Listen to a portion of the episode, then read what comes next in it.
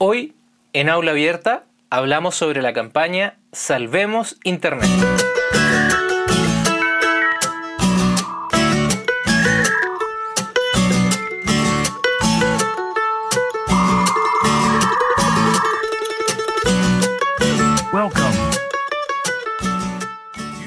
En 2003, una joven chilena, Francisca Solar, escribió un fanfiction basado en la saga de Harry Potter, es decir, hizo su propia versión para continuar la famosa historia de magia.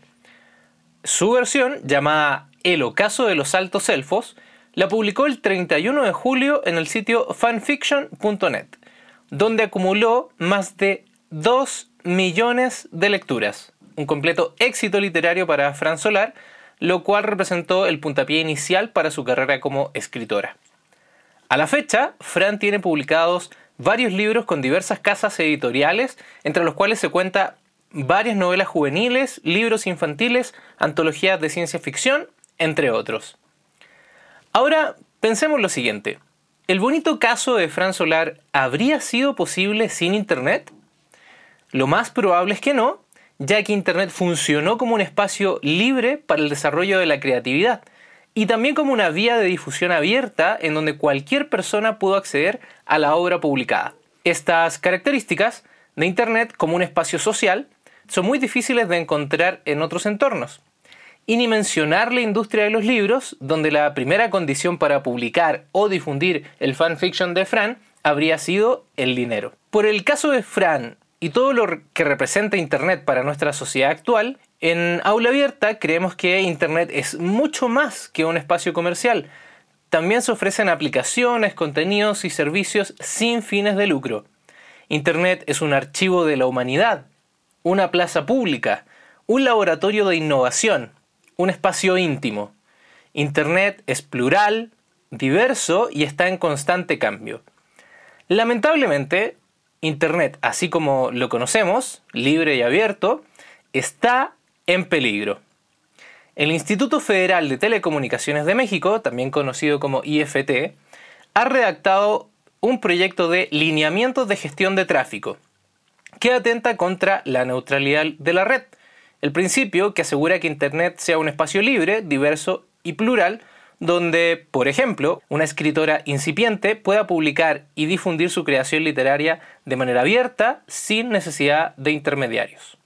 Ante esta afrenta a la libertad realizada por el IFT, una coalición de colectivos, empresas y personas ha organizado la maravillosa campaña Salvemos Internet, que tiene por objetivo defender la neutralidad de la red y a Internet como la conocemos hoy en día de Internet, de la neutralidad de la red, de la campaña Salvemos Internet y mucho más, te lo contamos aquí en Aula Abierta.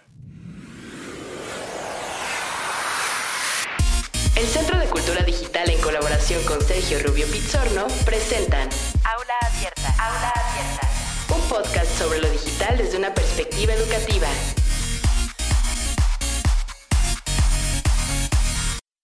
Hola, te saluda Sergio conductor del programa. Primero que todo, quiero agradecerte que nos acompañes en este nuevo episodio de tu podcast Aula Abierta.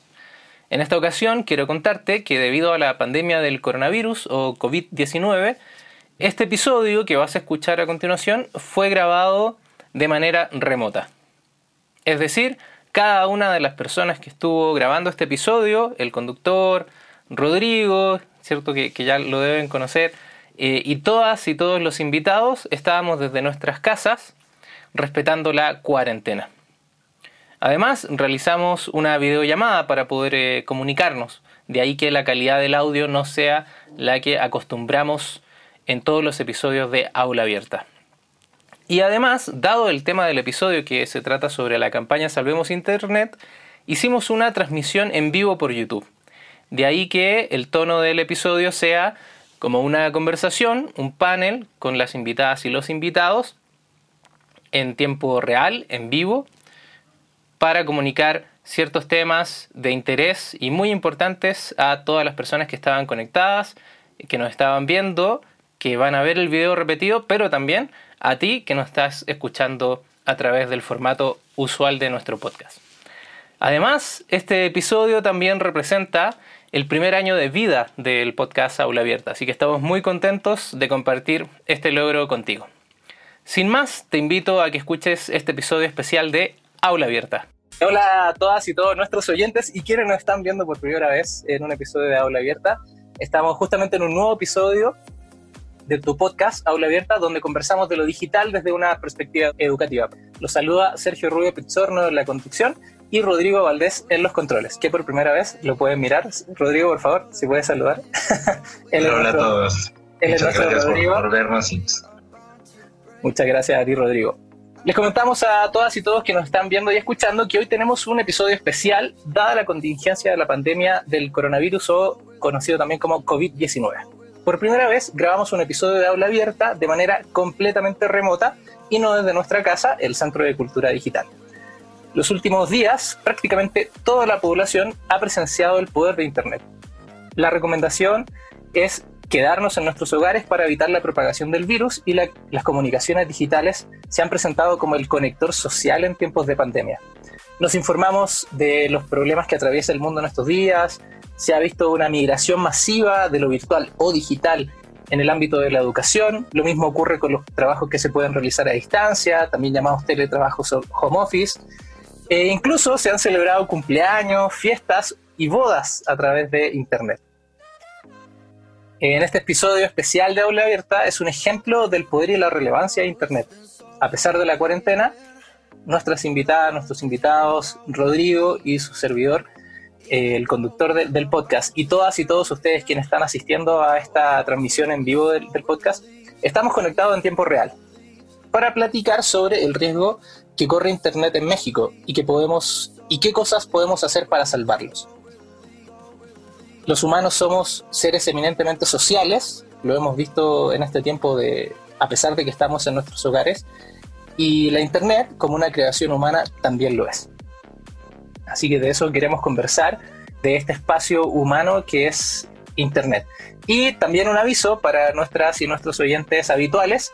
Queremos aprovechar de informarles que, dada la contingencia, el evento de lanzamiento de la segunda temporada de Aula Abierta, que se iba a realizar este viernes, 3 de abril en el Centro de Cultura Digital se ha pospuesto hasta nuevo aviso. De todas maneras, nos pueden seguir escuchando desde sus hogares. Nos pueden buscar como Aula Abierta en Spotify, Apple Podcasts, iVoox, YouTube, SoundCloud y en tu aplicación de podcast preferida. Y ya para eh, comenzar, ¿cierto? Y terminar este preámbulo, les quiero contar que estamos con la presencia de varios miembros de la campaña Salvemos Internet, algo así como nuestros Avengers o Liga de la Justicia mexicanos. Tenemos el honor de contar con la presencia de Irene Soria, representante líder de Creative Commons México, académica, diseñadora gráfica y activista eh, del movimiento del software y la cultura libre. Ahí sí nos puede saludar Irene, muchas gracias. Hola, gracias a ti por la invitación. Hola, hola a todas y todos.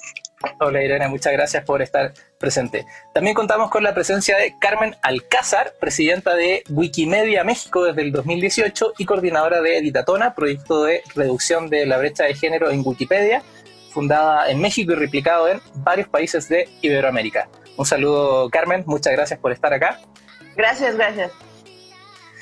También contamos con, eh, bueno, les comento a quienes nos están viendo y escuchando que tanto Irene como Carmen ya habían estado en, aula abierta, así que las invito y los invito a escuchar el episodio, creo que es el 3 y el 5, para que ahí escuchen también un episodio completamente con ellas. Y tenemos, yo estoy muy contento, muy feliz porque tenemos tres invitadas e invitados nuevos y a quienes quería, yo por lo menos quería contactar desde hace mucho tiempo. Una de ellas es Alexandra Argüelles que es licenciada en comunicación, parte del equipo de comunicación e incidencia de la genial ONG Derechos Digitales, donde realizan procesos de vinculación institucional y análisis sobre derechos humanos y tecnología en América Latina. Además, facilita talleres y provee acompañamiento en seguridad digital para periodistas, comunicadoras y activistas en la región. Así que saludamos a Alex. Muchas gracias por estar presente. Gracias, gracias. También tenemos a Pepe Flores, director eh, desde Puebla, ¿cierto, Pepe? Así es, desde Puebla, quien es director de comunicación de la organización Red en Defensa de los Derechos Digitales, eh, R3D. Es profesor universitario, editor y promotor de la cultura libre. Escribe e investiga sobre privacidad, vigilancia, libertad de expresión, copyleft y tecnologías cívicas. se autodefine según la página de su semblanza de, de R3D como un nerd. Así que saludos Pepe y muchas gracias por estar por primera vez aquí en Aula Abierta. No, gracias, gracias por la invitación.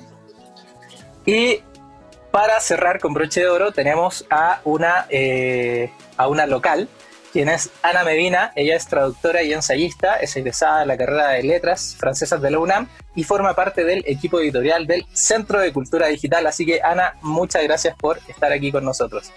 Gracias también a ustedes. Un gustazo. Perfecto.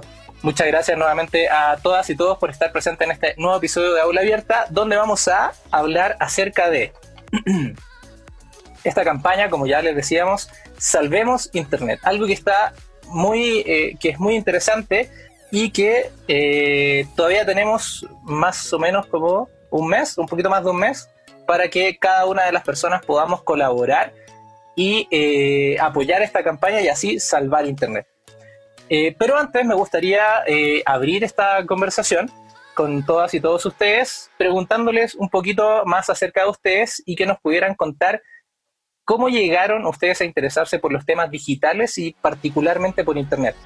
Y de qué forma están viviendo esa militancia digital actualmente, dado que cada una de ustedes eh, está representando, ¿cierto?, o forma parte de distintos colectivos.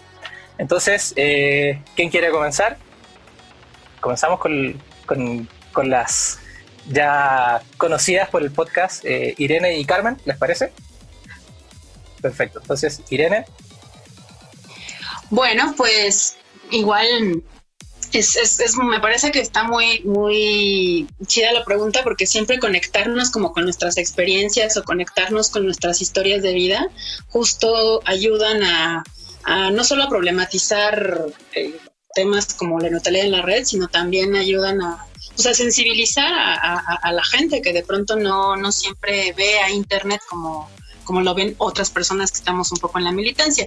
En realidad a mí siempre me gusta comenzar y tratar de ser muy breve, comenzar diciendo que para mí Internet fue el espacio de juegos eh, que me ayudó a, construir gran parte de, pues, de mi personalidad y de, y de, mi manera de interactuar con el mundo, ¿no? O sea, yo entré a Internet eh, no tan pequeña, pero tampoco tan grande. Yo estaba adolescente cuando, cuando en la preparatoria, por lo menos no empiezan a hacer las cuentas de edades ni nada, pero, prácticamente entré en mi adolescencia, ¿no? O sea, entré a los 15, 16 años, que fue justamente el, shock, ¿no? O sea, el shock bastante positivo, pues, de lo que implicaba saberte conectada o saberte cercana a personas que ni siquiera concebías que estaban este, cerca de ti, o sea, que estaban lejos. Entonces yo me acuerdo que la primera vez que entré a internet no me daba cuenta, estaba chateando con alguien en algún curso que seguramente tomé en la preparatoria y me acuerdo que, que estaba chateando con alguien y ese alguien nos preguntábamos, ¿en dónde estás? ¿No? La gran pregunta, muy bien, ¿y dónde estás?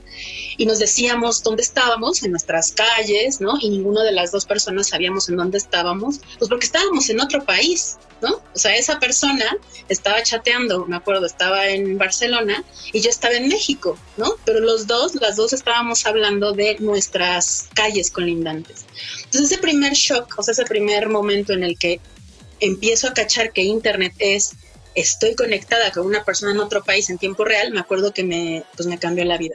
Y a partir de ahí empecé a entrar a, a, internet muchísimo, este, tuve la el privilegio de tener una computadora armada en casa y bueno, para no hacer el, tema tan largo, me parece que ese hecho, el haber crecido con Internet o haber encontrado gran parte de mis inquietudes, de mis deseos, de todas las cosas que me interesaban en Internet, me pareció una cosa fascinante y dije, ¿qué es esto? Esto es un lugar mágico, ¿no? Me acuerdo que yo quería imprimir, ¿no? Así las las, este, como que las páginas, esa sensación de, de qué es esto, quiero tenerlo en mis manos, las páginas de vampiros y de, ya he cambiado mis gustos, pues, pero un poco como para conectarme con, con ese, con esa Irene que, que como muchos otros jóvenes eh, y adultos también, pues, este, niños y niñas, eh, pues entran a un espacio que yo digo, no lo digo yo nada más, sino muchas colegas, un espacio que se construye, ¿no? De ahí que gran parte de, mi activismo, de mi vida, haya estado en defender, eh, pues, eso que a mí me marcó tanto, ¿no? Ya cuando fui creciendo y fui entendiendo que este campo de flores, este campo abierto, poco a poco se fue privatizando como ha pasado en todos los espacios, en otros espacios físicos, pues ahí es donde empecé a sentir este, eh, pues la necesidad de, entrarle al activismo en los temas digitales, ¿no? Entonces creo que eso sería como mi, mi, punto, lo que me gustaría compartir, que la razón creo hoy que, me lleva a, ser parte, por supuesto, de esta campaña y luego de Creative Commons, que si habrá tiempo platicaré, es justo la necesidad de defender ese espacio que para mí ha significado tanto y que ha significado tanto para otras personas, ¿no? Y ver a Internet más allá de solo una herramienta, sino verlo como un espacio que construimos diariamente, ¿no? Entonces por ahí va más o menos mi, mi experiencia. Muchas gracias Irene por, por tu historia. Carmen. Sí, pues un poco similar.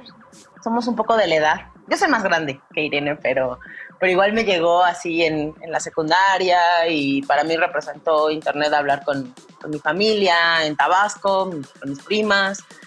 Esa, esa cosa tan mágica, ¿no? De, de ver fotos, así que se tomaban ellas en, el momento, bueno, no en el momento porque todavía tenían que imprimirlas, todavía no había cámaras digitales, eh, o no tenían, pero, pero mi llegada al activismo digital creo que fue como, como una materia seriada. este, ah, como que he participado en distintos activismos en, en, en la historia de mi vida. Eh, Creo que uno que me formó muchísimo fue la huelga en la UNAM en el 99-2000. Eh, de ahí trabajé en, comunidades zapatistas y también fue como ese rollo de, visualizar Internet como pues una plataforma de comunicación. O sea, para mí el EZ lo hizo el EZLN muy bien, o sea, en el, en, el inicio, los comunicados, eh, el pensar al, ejército zapatista como un movimiento global o, interespacial, ¿no? Eh, entonces para mí fue como, como aparte de, platicar con la familia, de aprender cosas, de ver fotos, de, saber la letra de canciones, eh, pues también está chido como, como un nuevo espacio para difundir y divulgar.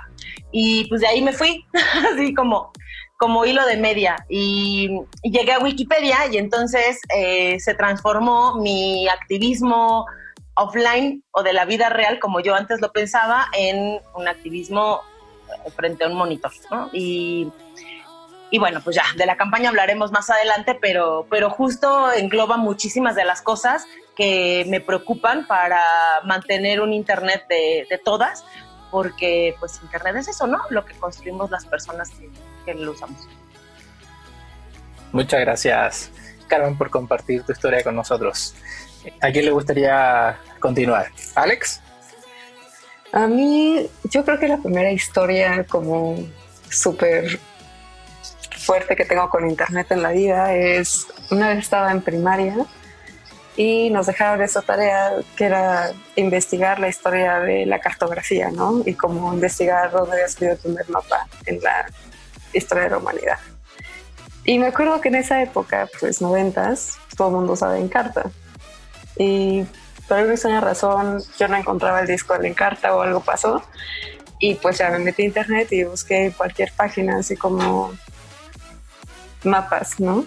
Y había un montón de sitios que eran todavía como estos sitios noventeros, muy como hechos de una forma muy como experimental de repente dije como, claro, ya está, este sitio tiene un montón de información que claramente no voy a leer porque tengo nueve años, lo voy a bajar. Entonces agarré un montón de estos discos de tres y media, disquets, y yo así solo metía disquets, metía disquets, metía disquets, y dije como listo, esta es la tarea. Entonces al día siguiente llego muy feliz a la escuela, le llevo la cajita de disquets a la maestra y la maestra así como, ¿qué es esto? Y yo así como, ah, es una página de internet que tiene la historia de los mapas.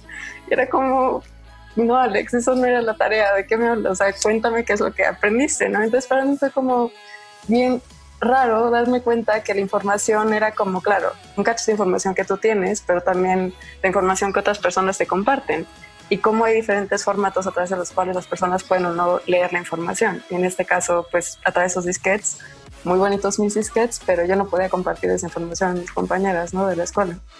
Entonces, pues sí, como que para mí a partir de ahí fue como ya ñoñar intensamente qué era la comunicación, como qué pasaba con estos, ajá, estas formas en las que transportamos información y cómo eventualmente vamos creando cultura, ¿no? Y un poco, pues esto es también lo que vamos construyendo con Internet, o sea, no es como tanto la capacidad que tenga una empresa, una industria de hacer como ciertas plataformas, sino la capacidad que tenemos como personas de crear estas redes que van migrando a través de diferentes tecnologías.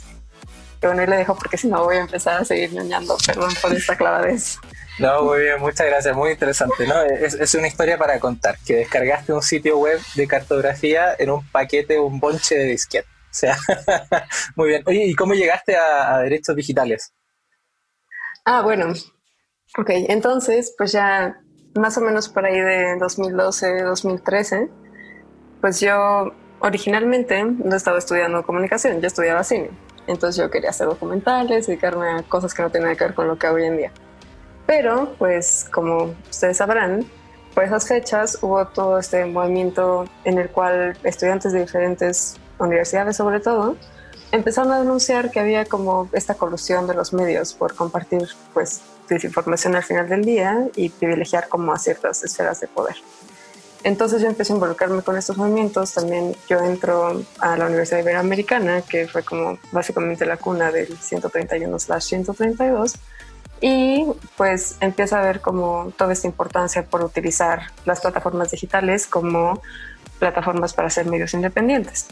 Entonces, a partir de hacer búsquedas de qué estaba pasando en otros países, y también recordemos que en esa época hubo como más o menos 2013-2014, una discusión muy similar a la que tenemos ahora sobre la mentalidad de la red.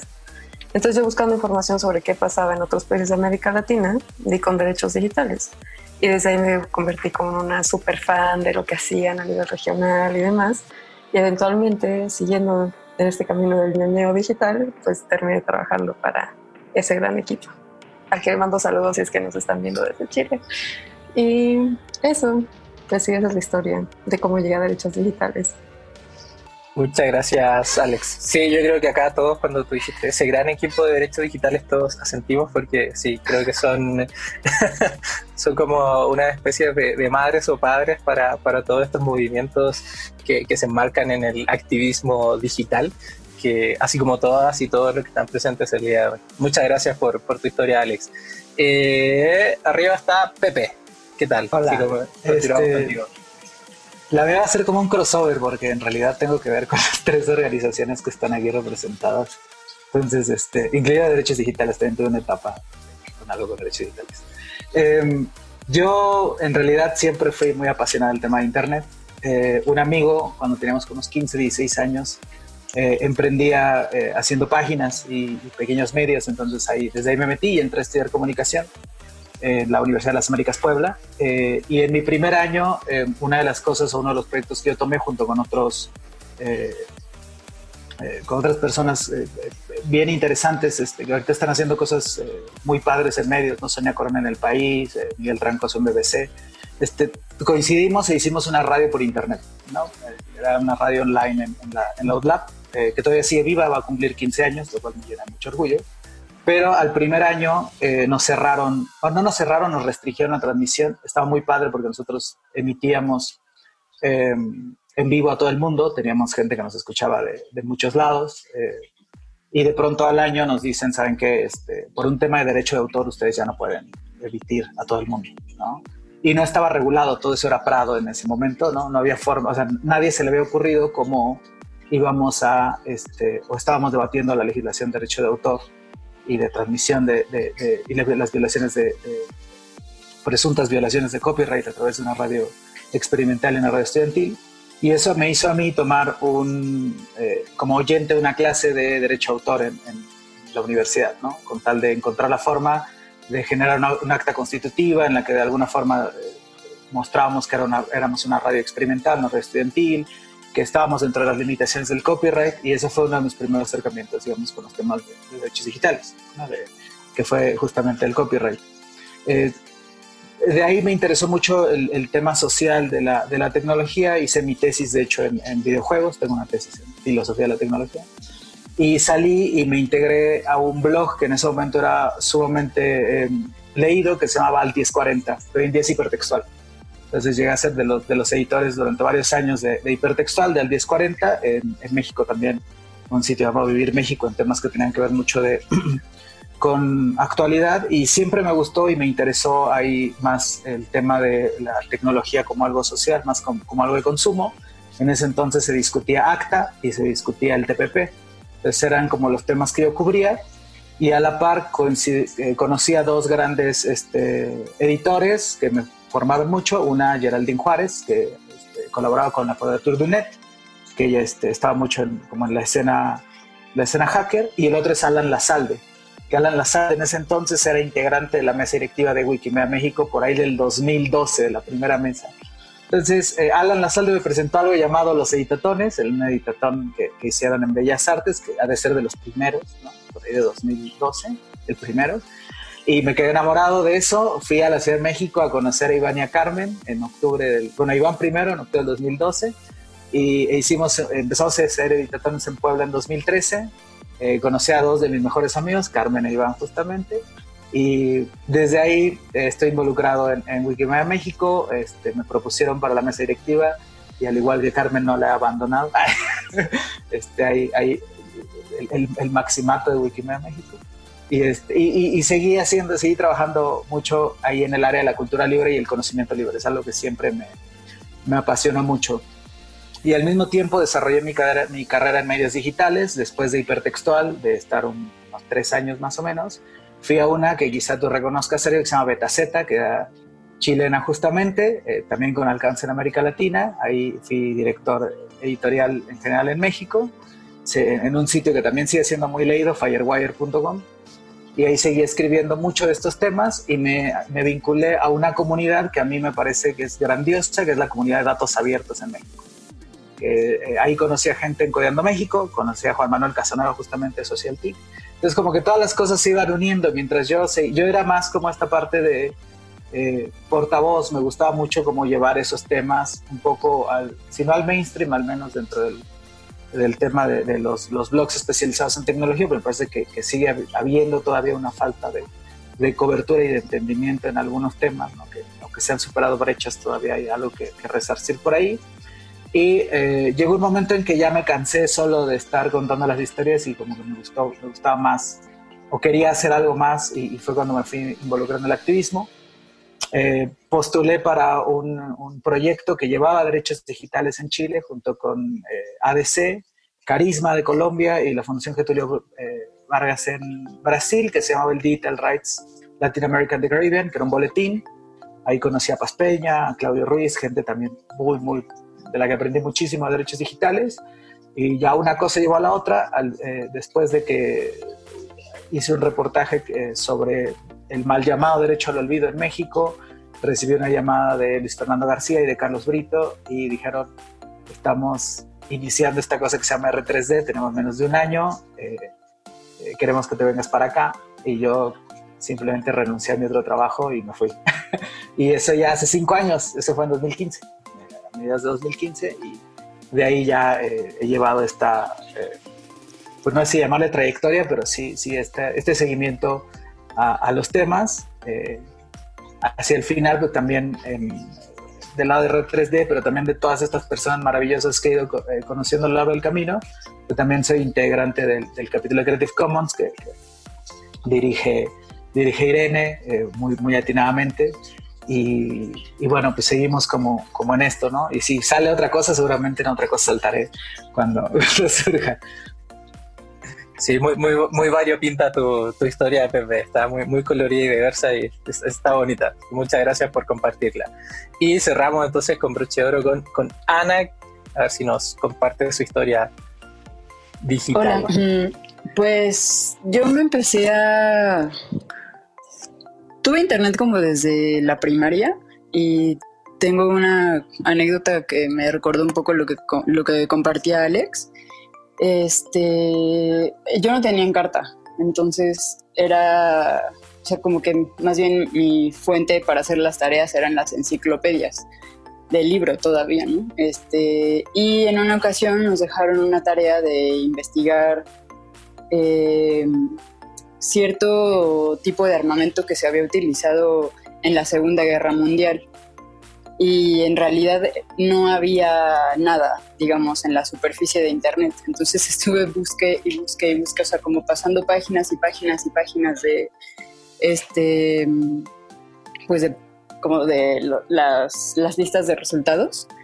Y eh, llegué a una página de Estados Unidos. Para, cabe mencionar que la, el Internet que nosotros teníamos en casa era a través del servidor de, la empresa para la que mi papá trabajaba en ese momento, que era una farmacéutica. Entonces teníamos también como, o sea, no era una conexión local. Y este, llegué a una página de venta de armas en Estados Unidos y yo tenía muchísimo miedo de, de estar ahí haciendo la tarea, ¿no? Entonces, este, pues ya, o sea, como que recopilé los tipos de armas. Era una página muy completa, ¿no? Tenía como filtros para buscar por, por marcas, por año de fabricación, eh, eh, o sea, cosas muy este, especializadas. Y a mí realmente me impactó eh, el poder tener acceso a, a, esa clase de cosas, ¿no? Y que además era una página de venta de armas. Y pues finalmente fui la única que hizo la tarea, pero en realidad yo nunca dije que la había hecho porque yo tenía mucho miedo, ¿no? Se pensaba que algo me iba a pasar por estar viendo páginas en donde se vendían armas. Y bueno, o sea, eso como una anécdota de algo que me, o sea, no sé, como de la, de la relevancia que, que puede tener la existencia de Internet con, el, con todas las posibilidades de acceso a contenidos o información que, que te abre. Y eh, mi llegada, digamos, a los temas digitales como más, este, más actuales son, fueron a través de la literatura electrónica. También formo parte de un colectivo que se llama Laboratorio de Literaturas Extendidas y que en 2015 tuvieron un, bueno, tuvimos un festival con una serie de actividades que se llamaron Plataformas de la Imaginación, y que estuvieron justo destinados a difundir la literatura electrónica en México. Entonces, pues ahora que estoy como parte del equipo editorial en el, Centro de Cultura Digital, es un proyecto muy cercano al laboratorio en el que si bien inicia con esta inquietud o el, interés para difundir eh, lo que se hace en términos de literatura digital o electrónica eh, siempre también me interesan como los cruces entre las disciplinas. Y justo una, uno de los cruces que permiten áreas o campos como los de la literatura electrónica son el de la ciencia y el arte, por ejemplo, ¿no? que así se, así se le llama. Y actualmente, pues, eh, bueno, yo no tengo ninguna actividad eh, como activista, pero sí mi actividad como editora en el Centro de Cultura Digital eh, pues tiene la intención de impulsar o dar fuerza a personas como las que tenemos de, también en, esta conversación eh, para difundir y divulgar este tipo de reflexiones que son necesarias a partir de la existencia del Internet en nuestras vidas y de otras tecnologías, no sé cómo impacta tanto nuestras relaciones como las eh, posibilidades eh, artísticas que surgen a partir de la existencia de, estos medios. Muchas gracias, Ana. Y bueno, hemos escuchado historias bastante diversas, desde eh, descargar una página web en un paquete de disquete o las historias de conocer gente de otros países y que ni siquiera nos habíamos dado cuenta que estaban en otros países y así, desde el arte, la academia, ¿cierto? Y el activismo. Y eh, todas estas historias tienen un denominador común y es que lograron realizarse gracias a la existencia de Internet. Entonces, usualmente comenzamos siempre la, conversación con las invitadas y los invitados aquí en, Aula Abierta, eh, pidiéndole que nos cuenten un poco de, de, ellos y de ellas, y en este caso la pregunta tenía ese sentido, que nos contaran su experiencia ¿cierto? De cómo habían llegado a este mundo digital y ya luego ahora de, adultos que eh, es parte de, su trabajo, de su activismo, de, las cosas artísticas que realizan. Eh, y algo que me gustó mucho y yo esperaba, tenía mi esperanza que se saliera, es que eh, la palabra dinero no apareciera por ningún momento. y acá quiero mencionarla, introducirla, porque eh, para hacer un, un contraste, y un contraste súper, súper, súper marcado entre lo que significa Internet como un espacio social, como un espacio de creatividad, como un espacio de, difusión, de conocer a otras personas, un espacio en definitiva social. Y que también tiene su dimensión comercial, eso es innegable. La vida real, nuestros espacios sociales eh, más tradicionales, los físicos, la plaza, el mercado, tienen una dimensión comercial. Y eso es innegable, así se mueve nuestro mundo en la actualidad. Pero no es el más importante y de ninguna manera es el único. Y ahí es donde me gustaría poner el acento. Dado que el proyecto del Instituto Federal de Telecomunicaciones o el anteproyecto del Instituto Federal de, Comunicaciones pone el acento ahí, en lo comercial, como si fuera lo único importante de Internet y en general de, nuestras vidas.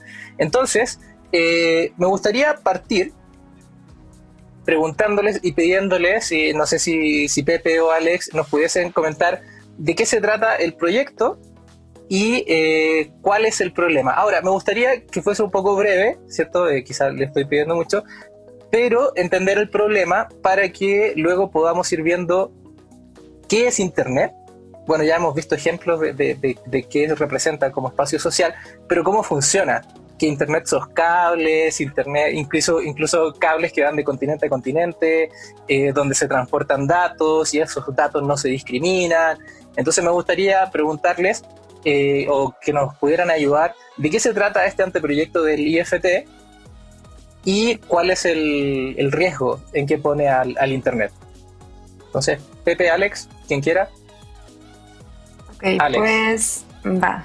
Entonces, haciendo como un poco el recuento histórico de dónde salió este anteproyecto, en teoría en 2014, con esta reforma de la Ley Federal de Telecomunicaciones y Radiodifusión, al IFT se le encargó que sacara una serie de lineamientos para los operadores de tráfico, o sea, sobre la gestión de tráfico de Internet. Y desde entonces el IFT tenía que haber lanzado esta propuesta que realmente no lanzó hasta ahora. Pero bueno, entonces, quedémonos en esta idea. los lineamientos tienen que ser sobre la gestión del tráfico. De repente, en este anteproyecto que sacan, empiezan a proponer una serie de otras cuestiones que rebasan por mucho el tema medular que era la gestión de tráfico. Y empiezan a como querer meter cuestiones que tienen que ver con que se le dé preferencia a cierto tipo de contenido sobre otros, bueno, ciertos paquetes de datos sobre otros o que incluso se pueda hacer inspección de las comunicaciones o los mensajes que pasan en Internet a través de estas intervenciones a la privacidad y demás, que claramente pues rayan ahí en un terreno medio gris de la ilegalidad. Entonces, este es como un muy, muy breve resumen histórico de dónde parte esta de los, el, bueno, este proyecto, anteproyecto de alineamientos, pero lo que es preocupante, o uno de los temas que nosotros rescatamos mucho, es que hay cuatro puntos en específico que son preocupantes para pues, el ecosistema de Internet. ¿no? Por un lado, esta propuesta del IFT amenaza a lo que debería suceder con la libertad de expresión porque permitiría que ciertas autoridades pudieran censurar contenidos, ¿no? También en esta cuestión que privilegia a ciertas empresas, se podría dar la priorización pagada. O lo que mencionaba hace rato, que ciertas cosas, ciertos, cosas, ciertos contenidos pudieran tener privilegios sobre otros, dependiendo, por ejemplo, si una empresa tiene un convenio con una productora de contenidos digitales, que esa productora de contenidos digitales pudiera tener un tráfico preferencial en consideración, bueno, en comparación con otra plataforma que no fuera un socio comercial de esta proveedora de servicios de Internet. Y bueno, también está esta cuestión de invasión a la privacidad, que incluso de una forma muy explícita, este anteproyecto menciona que en casos excepcionales se podría como, bueno, no, más bien que en ciertos casos para gestionar el tráfico, se podría permitir que para que se discriminaran las aplicaciones, investigaran, o más bien intervinieran lo que tú estás revisando en internet para que ciertas cosas tuvieran un mejor como flujo que otras. Y pues bueno, además de todo esto, dentro de los lineamientos no hay claridad respecto a cuáles son las medidas para que se fiscalicen ciertas acciones que los proveedores de contenido, o en este caso, no tanto proveedores de contenido, los proveedores de servicio de Internet, van a estar como ejerciendo a través de lo que les permitiría. Por ejemplo, en esta cuestión de priorización de tráfico, no queda claro cuáles son como los lineamientos que van a permitir que hagan esta mediación extraña. Y no sé si Pepe quisiera aclarar más.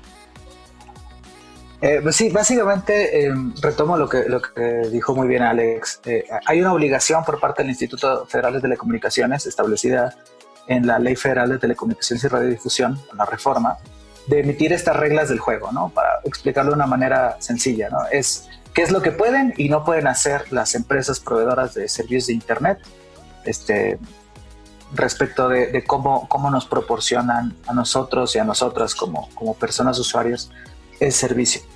Eh, ¿Por qué llega, y, es muy importante, por qué llega a presentarse este anteproyecto hasta diciembre del 2019? Bueno, porque hay cinco años eh, prácticamente de omisión, ¿no? de omisión de esta, de esta tarea.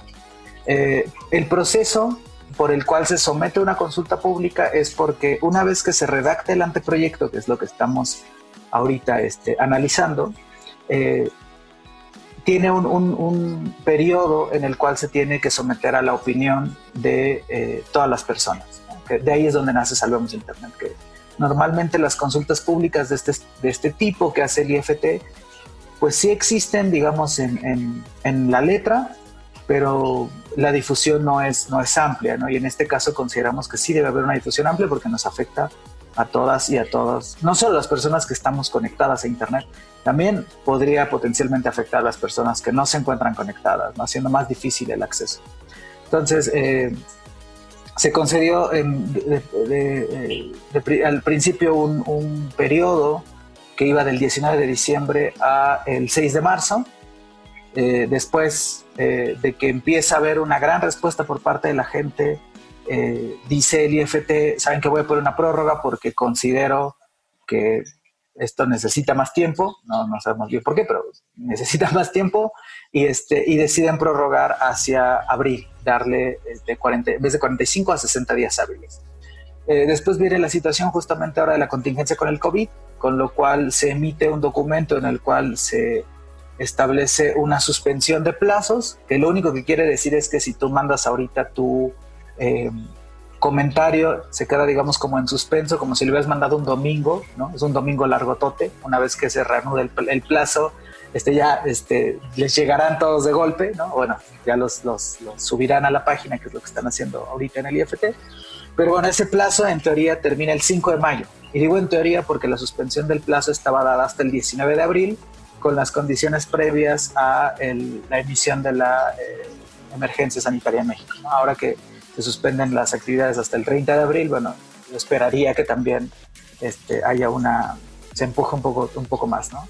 Eh, quiero, quiero cerrar esta intervención diciendo, llevamos 120 mil comentarios ahora, ¿no? Lo cual ha sido una respuesta sumamente eh, buena por parte de la gente. Esperaríamos que fueran todavía muchos más, porque somos aproximadamente 70 millones de personas internautas. Y si bien es una campaña muy larga, no mucho más larga de lo que nosotros previmos originalmente de un mes, quizás se vaya hasta dos, tres meses. El día de hoy la contingencia nos muestra la importancia y la relevancia que tiene mantener el Internet abierto. ¿no? Como dices, nuestras relaciones sociales, afectivas, eh, laborales, educativas, están pasando ahorita por un momento en el que no podríamos darnos el lujo de que todas estas condiciones que bien enumeraba Alex, ¿no? nuestra privacidad, el tema de la priorización pagada, este, qué tal que ahorita em, nuestras videollamadas, porque pasan por un protocolo de voz sobre IP, estuvieran estranguladas, porque hay alguien que le está afectando a su negocio de llamadas de voz. Podríamos darnos ese lujo ahorita. Sería un escenario dantesco y que creo que ahorita nos está mostrando lo importante que es que estas reglas de gestión de tráfico cumplan con la neutralidad de la red, que no es más que el trato eh, equitativo, el trato igualitario a todos los paquetes de Internet, sin importar si son una película, si son un, este, una videollamada como esta, eh, si son algo del trabajo o son algo de ocio, no importa, todos tienen que viajar de la misma forma, ¿no? Entonces, este, quédense en casa, pero quédense en casa mandando mensajes al IFT. Así es, sí. Muchas gracias, Alex y a Pepe.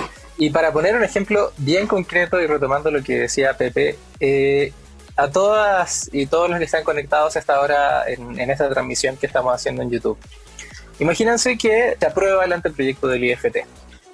Dadas las condiciones de censura que se pueden aplicar, entonces imagínense que cuando decimos empresas proveedoras de Internet, que son las que tendrían el control de, de Internet en México, y yo me pusiera a mencionar, ¿cierto? Un caso hipotético, ¿cuál, ¿cuál es el nombre de esas empresas? Como, no sé, Telmex, Claro, Movistar, Tigo, Telcel, a lo largo de toda Latinoamérica. Entonces, supongamos que el señor Telmex, el señor Movistar, el señor Telcel se enojan conmigo y dicen, oye, no, pues este tipo, además, ni siquiera es mexicano y anda haciendo comentarios que no nos favorecen y además enlodan, o ellos mismos enlodan su nombre, al hacer esto. Entonces podrían, eh, podrían llanamente censurar esta videollamada. Podrían censurar o empezar a bajarle la calidad para que no sea tan visible, podrían empezar a bajarle la calidad a la transferencia de la videollamada, entonces nuestras voces se podrían empezar a escuchar robóticas, se transformarían en voces ilegibles, como dijo ahí un estudiante por ahí que leí en Twitter, empezaría a pixelear nuestras voces. Entonces, y lo podrían hacer con el amparo de la ley. Entonces, no es algo tan descabellado de, pensar, oye, sí nos afectaría a todos. Como dice Pepe, y como decíamos en, la, editorial, esto nos está afectando y se está viendo claramente dada la contingencia del coronavirus. Estamos haciendo esta llamada a propósito que eh, tenemos la posibilidad y también el mandato de resguardarnos en nuestra casa durante la cuarentena. Bueno, hemos vivido estos días eh, nuestras relaciones laborales, lo educativo, lo afectivo, lo familiar, las comunicaciones, lo informativo, la salubridad, todo a través de Internet. Entonces, se aprueba este anteproyecto, eh, podría pasar que, no sé, un caso súper personal. Yo no tengo señal de televisión en mi casa porque no llega. Le he puesto miles de antenas y no puedo ver los canales de televisión abierta. Entonces no puedo ver la conferencia, no sé, de las 7 de la mañana o de las 7 de la tarde por televisión. ¿Por dónde las veo? Por Twitter. Porque ahí sí uso esa red social y por ahí me, entero. ¿Qué pasa si Twitter me lo empiezan a... el plan que yo pago no viene incluido Twitter? Que eso lo podrían hacer, dado este anteproyecto. Por ejemplo, yo no uso ni Instagram ni Facebook, uso Twitter. Me gusta esa red social. Pero supongamos que el plan básico que yo tendría que comprar ahora de Internet eh, me dice tienes Facebook e Instagram pero yo no los quiero usar. Quiero usar Twitter. Me dicen, no, es que para acceder a Twitter necesitas pagar un plan eh, premium. Y yo, ¿pero por qué? Si es una red social igual que las otras, sí, pero bueno. Y eso lo decidiría arbitrariamente, como repito, Telmex, Claro, Movistar, Tigo, Telcel y todas sus otras y sus otros amigos. Entonces, esto es algo bastante grave. Yo creo que hay que poner también el acento.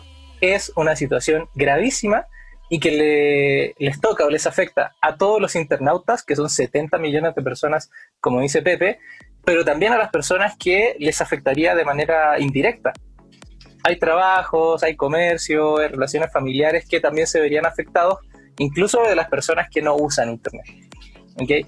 Entonces, bueno, también me gustaría, y acá aprovechar de preguntarle a, a Irene y a Carmen, ¿cómo es esto de Internet? qué es Internet, esta materialidad de Internet. Y acá me, gustaba mucho, no sé si Ana alcanzó a ver esta exposición en el Centro de Cultura Digital, donde mostraban justamente la materialidad de Internet. Bueno, no sé si nos podrías contar un poquito de eso, si te acuerdas, Ana, de esta, cuando había un cable o mostraban cómo era. La, ¿la de Big Bang Data? Sí, creo que sí, sí, esa era. ¿No? Bueno, yo me acuerdo que había una exposición y mostraban cómo eran los cables de Internet. Primero decían, bueno, Internet son cables, en su gran mayoría, ¿cierto? Más que wifi, más que señales satelitales, son cables. Y cables que van de continentes a continentes, por el fondo del océano. Así se transporta Internet mayoritariamente. Entonces, todos los datos que nosotros enviamos se fragmentan, se dividen y se envían por ahí. Entonces, entiendo bien, Irene, Carmen, no sé si quieren complementar. A Irene, por favor, adelante si se puede, este, me gustaría pedir la palabra, porque además a mí me encanta explicar, bueno, no porque yo explicar suena ahí muy, muy, muy mala palabra, pero a, mí, ¿será que vengo con el beat de las clases en línea? Para hacerlo más interactivo, de hecho, unos bonitos esquemas que nos pueden ayudar a entender rápidamente y en tres minutos cómo funciona Internet. Perfecto. Bueno, pues esto seguramente nos enseñaban en la escuela, lo trataré de ser rapidísimo. ¿Se acuerdan cuando nos decían esto de este emisor, este mensaje y receptor? ¿Se acuerdan? O sea, que era como la forma de comunicación.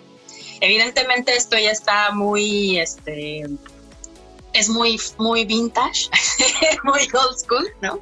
Entonces, una de las cosas que se buscó hacer en el inicio de Internet y cuando una de las cosas que suceden cuando eh, se buscan estas posibilidades de nuevas comunicaciones cuando aparecen las computadoras, pues justo fue, ok, ¿cómo le hacemos para comunicar estas computadoras y comunicar estos, estos nodos, no? Entonces, por ahí los, los, algunas personas que empezaron a diseñar esta comunicación en red, pues literalmente en lugar de que fuera una sola comunicación central, que de ahí todos partieran, se empezó a hacer una red distribuida, ¿no? O sea, empezamos a conectar un montón de nodos o un montón de, computadoras, en este caso, para que se comunicaran entre sí. De tal suerte que si le caía una bomba, así casual, hashtag Guerra Fría, ¿no? Si caía una bomba en una parte de estos nodos y se quitaba esta comunicación, pues la comunicación seguía. ¿Cierto? O sea, la comunicación podía seguirse dando. Si yo quito este nodo, por ejemplo, si lo literalmente los, los, los, los quito, pues la comunicación continúa, ¿no? Esto es gracias a que la información en Internet o en esta, este, cuando se conectaron las primeras en ARPANET, se da a través de paquetes. Entonces, cada vez que nosotros mandamos una imagen, una foto, un video, incluso un mensaje o esta misma eh, comunicación que estamos teniendo ahora, viaja a través de paquetes. Entonces, literalmente, nuestra fotografía, hoy sí se ve la dibujada, sí, Ajá. En lugar de que se mande todo, se va dividiendo en paquetitos, ¿no? Y todos estos paquetitos, cada uno de ellos viaja dentro de esta red, a grandes rasgos, ¿no? Entonces viaja un paquetito hacia acá, viaja un paquetito hacia acá, viaja un paquetito hacia acá. De tal suerte que llegará a nuestra computadora todos los paquetitos juntos, cuando ya este, a través del protocolo TCP/IP. Bueno, todo esto porque es importante, porque lo divertido es que por diseño esta red fue pensada para que no, eh, para que todos los paquetes fueran tratados igual, ¿no? Entonces, cuando vemos amenazada la neutralidad de la red, estamos viendo amenazada que estos paquetes eh, pues no sean tratados igual y entonces cuando alguien cuando este paquete pase por este nodo digan hey hey hey eso es un paquete de video te va a costar más, que es un poco lo que estaba explicando Sergio, ¿no? Si ese paquete lleva la banderita de video, entonces va a costar más el pasarlo. Entonces no puedes pasar porque no tienes esa, ese plan, digamos, ¿no? Como, la, como si fueras, como estuvieras pagando un plan de, de este, de, de, de tele, ¿no? De televisión por cable. Entonces, este funcionamiento es súper importante entenderlo porque es la manera en la que nos comunicamos y es el protocolo que ha estado aquí con nosotros pues, prácticamente desde los 70, ¿no?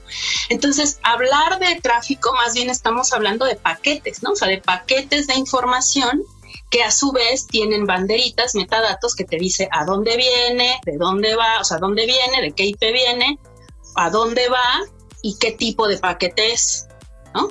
De tal suerte que pues, nosotros podemos ver, obviamente nuestros proveedores de servicio pueden ver qué paquete estamos mandando, si estamos subiendo video, foto y tal, y de ahí todas las problemáticas que ya han explicado tanto Alex y seguramente seguiremos hablando, que tienen que ver con privacidad, pero también tiene que ver con esto que hablamos de la discriminación de paquetes, de que cuando tu proveedor de servicio, que puede ser como esta imagen del cadenero que, que usó R3D en, su, en la campaña, en el video maravilloso, esta imagen del cadenero es justo el proveedor de Internet, llámese Telmex, etcétera, etcétera, etcétera, que dice, no, no voy a dejar pasar este paquete porque el que pase este paquete te va a costar más. Esto es una problemática muy, muy grave porque efectivamente lo estamos viendo con un tema de dinero, pero también lo estamos viendo con un tema de intereses. ¿No? Y estamos, pues sí, la verdad, de alguna u otra manera afectando o contraviniendo, pues este primer intento o esta primera este, propuesta del diseño de Internet, porque ahora sí que by design, ¿no?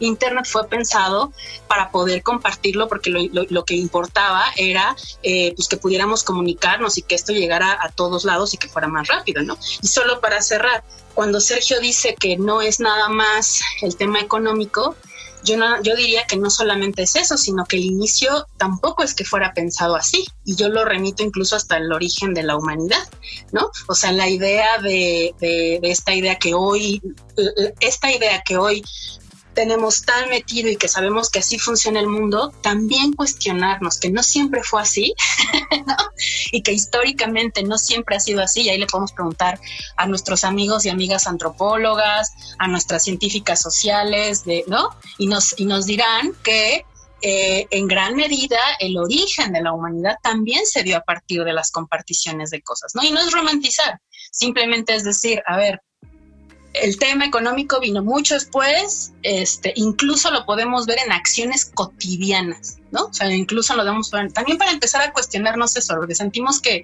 que, no se puede pensar el mundo de otra forma, ¿no? Y ya vamos a tener que ir pensando el mundo de otra forma.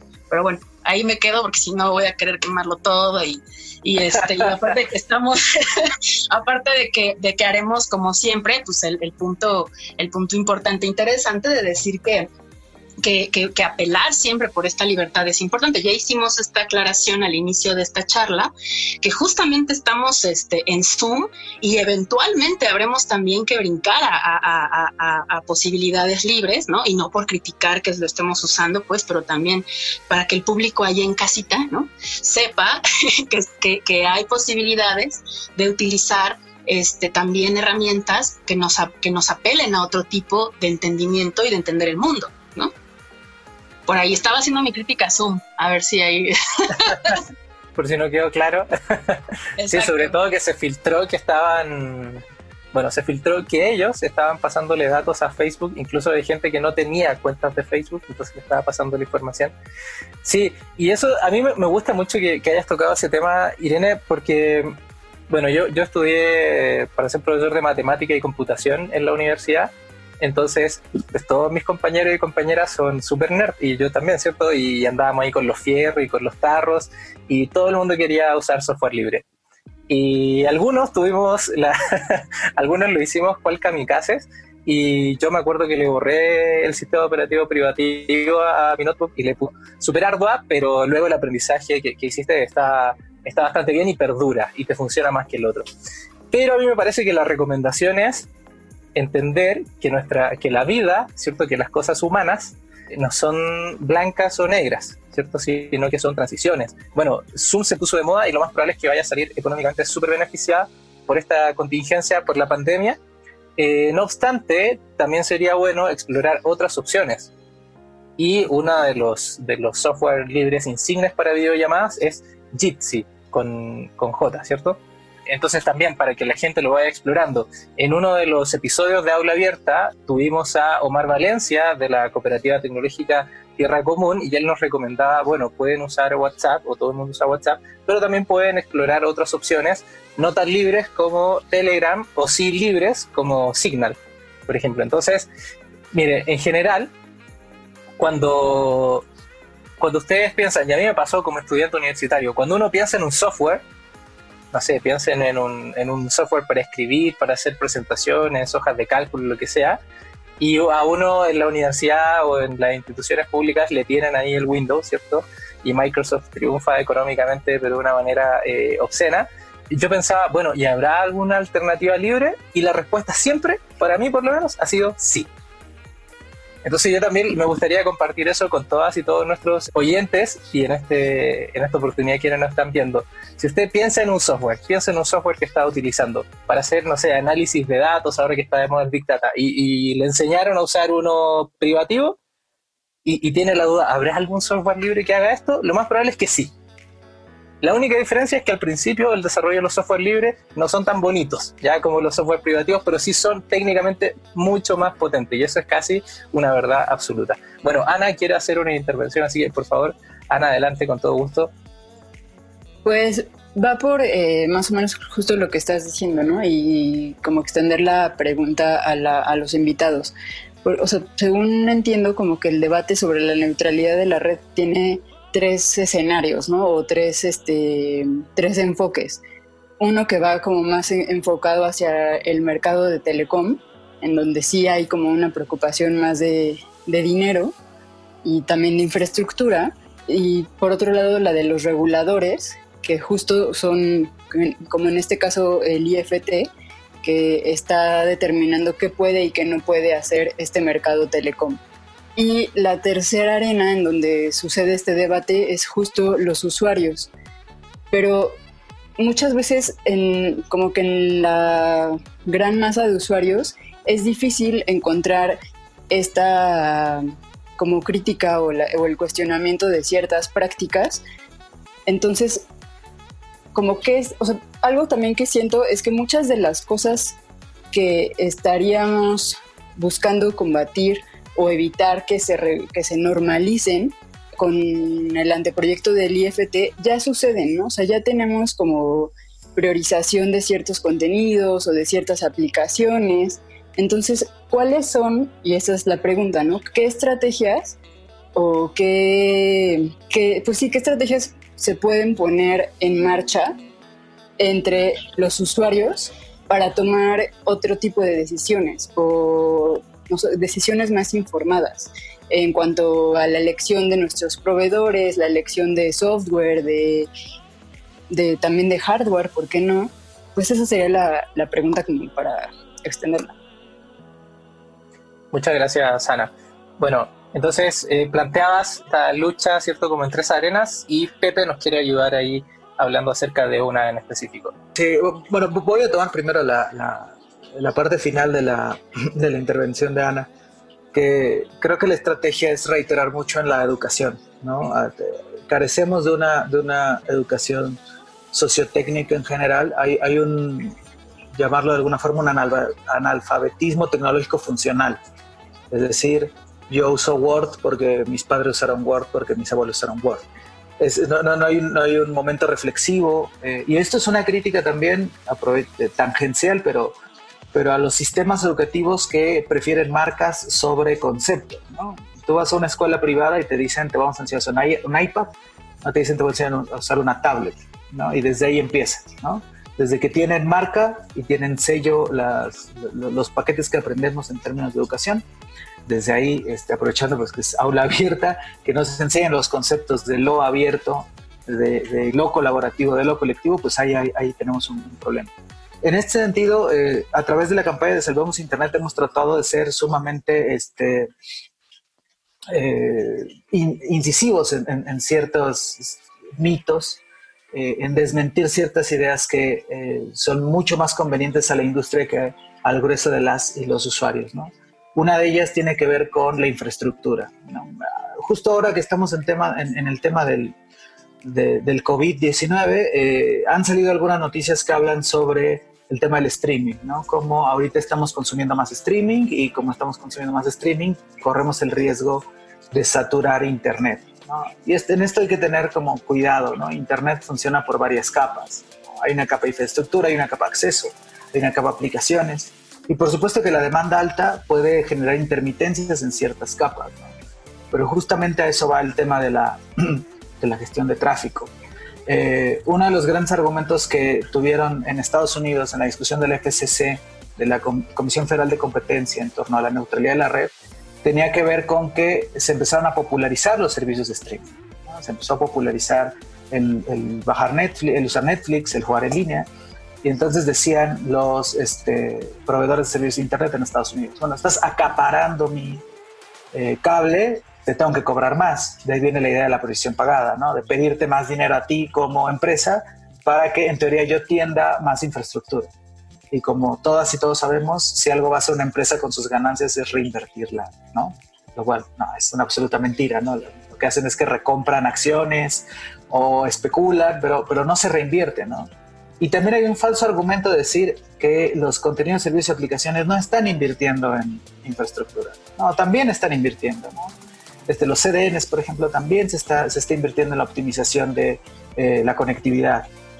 Entonces, en realidad es un falso argumento porque si yo permito la priorización pagada, lo que estoy incentivando es que haya escasez de infraestructura. Porque para mí como proveedor de servicio de acceso, me conviene más que haya pocos caminos para llegar. En el diagrama que mostró Irene, ¿no? Que de pronto, ok, sí, sí si borro ciertos nodos, este, sigue habiendo este, conectividad, por supuesto, porque es una naturaleza descentralizada.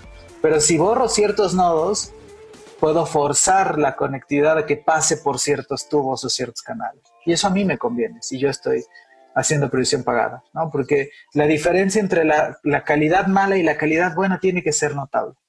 Algo que no está pasando aquí en México, pero que es una buena señal de alerta, tiene que ver con algo llamado data caps.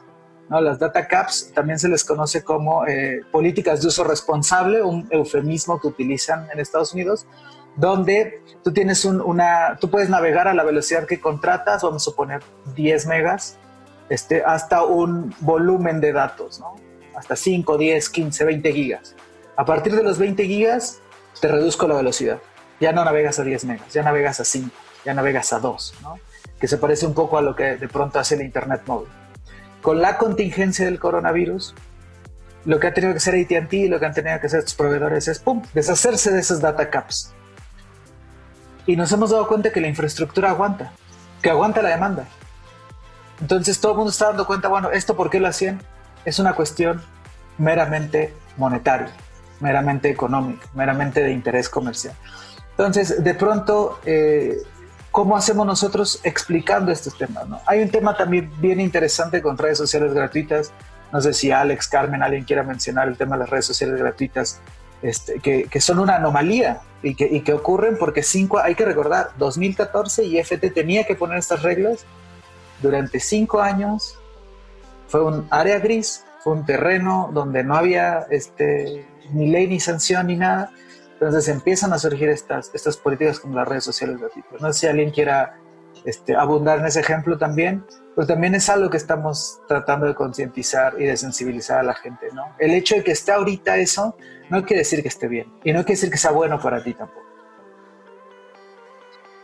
Sí, sobre todo porque de manera inmediata eh, uno como consumidor, y ahí sí hago mucho la diferencia entre asumirnos como consumidores o usuarios, de Internet y de los medios digitales, como consumidor uno dice, no, me van a dar Facebook gratis, perfecto. O sea, yo compro el paquete más baratito y ya viene Facebook.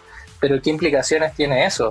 En términos de, bueno, existen todo el problema que sabemos con, con Facebook, que vendió eh, bases de datos enormes a Cambridge Analytica y a otras empresas más, eh, y que han decidido incluso el curso de elecciones presidenciales en como tres o cuatro continentes. Entonces, eh, sí, me gustaría también saber si, no Alex, Carmen o Irene quieren pasar con, con ese tema, Carmen.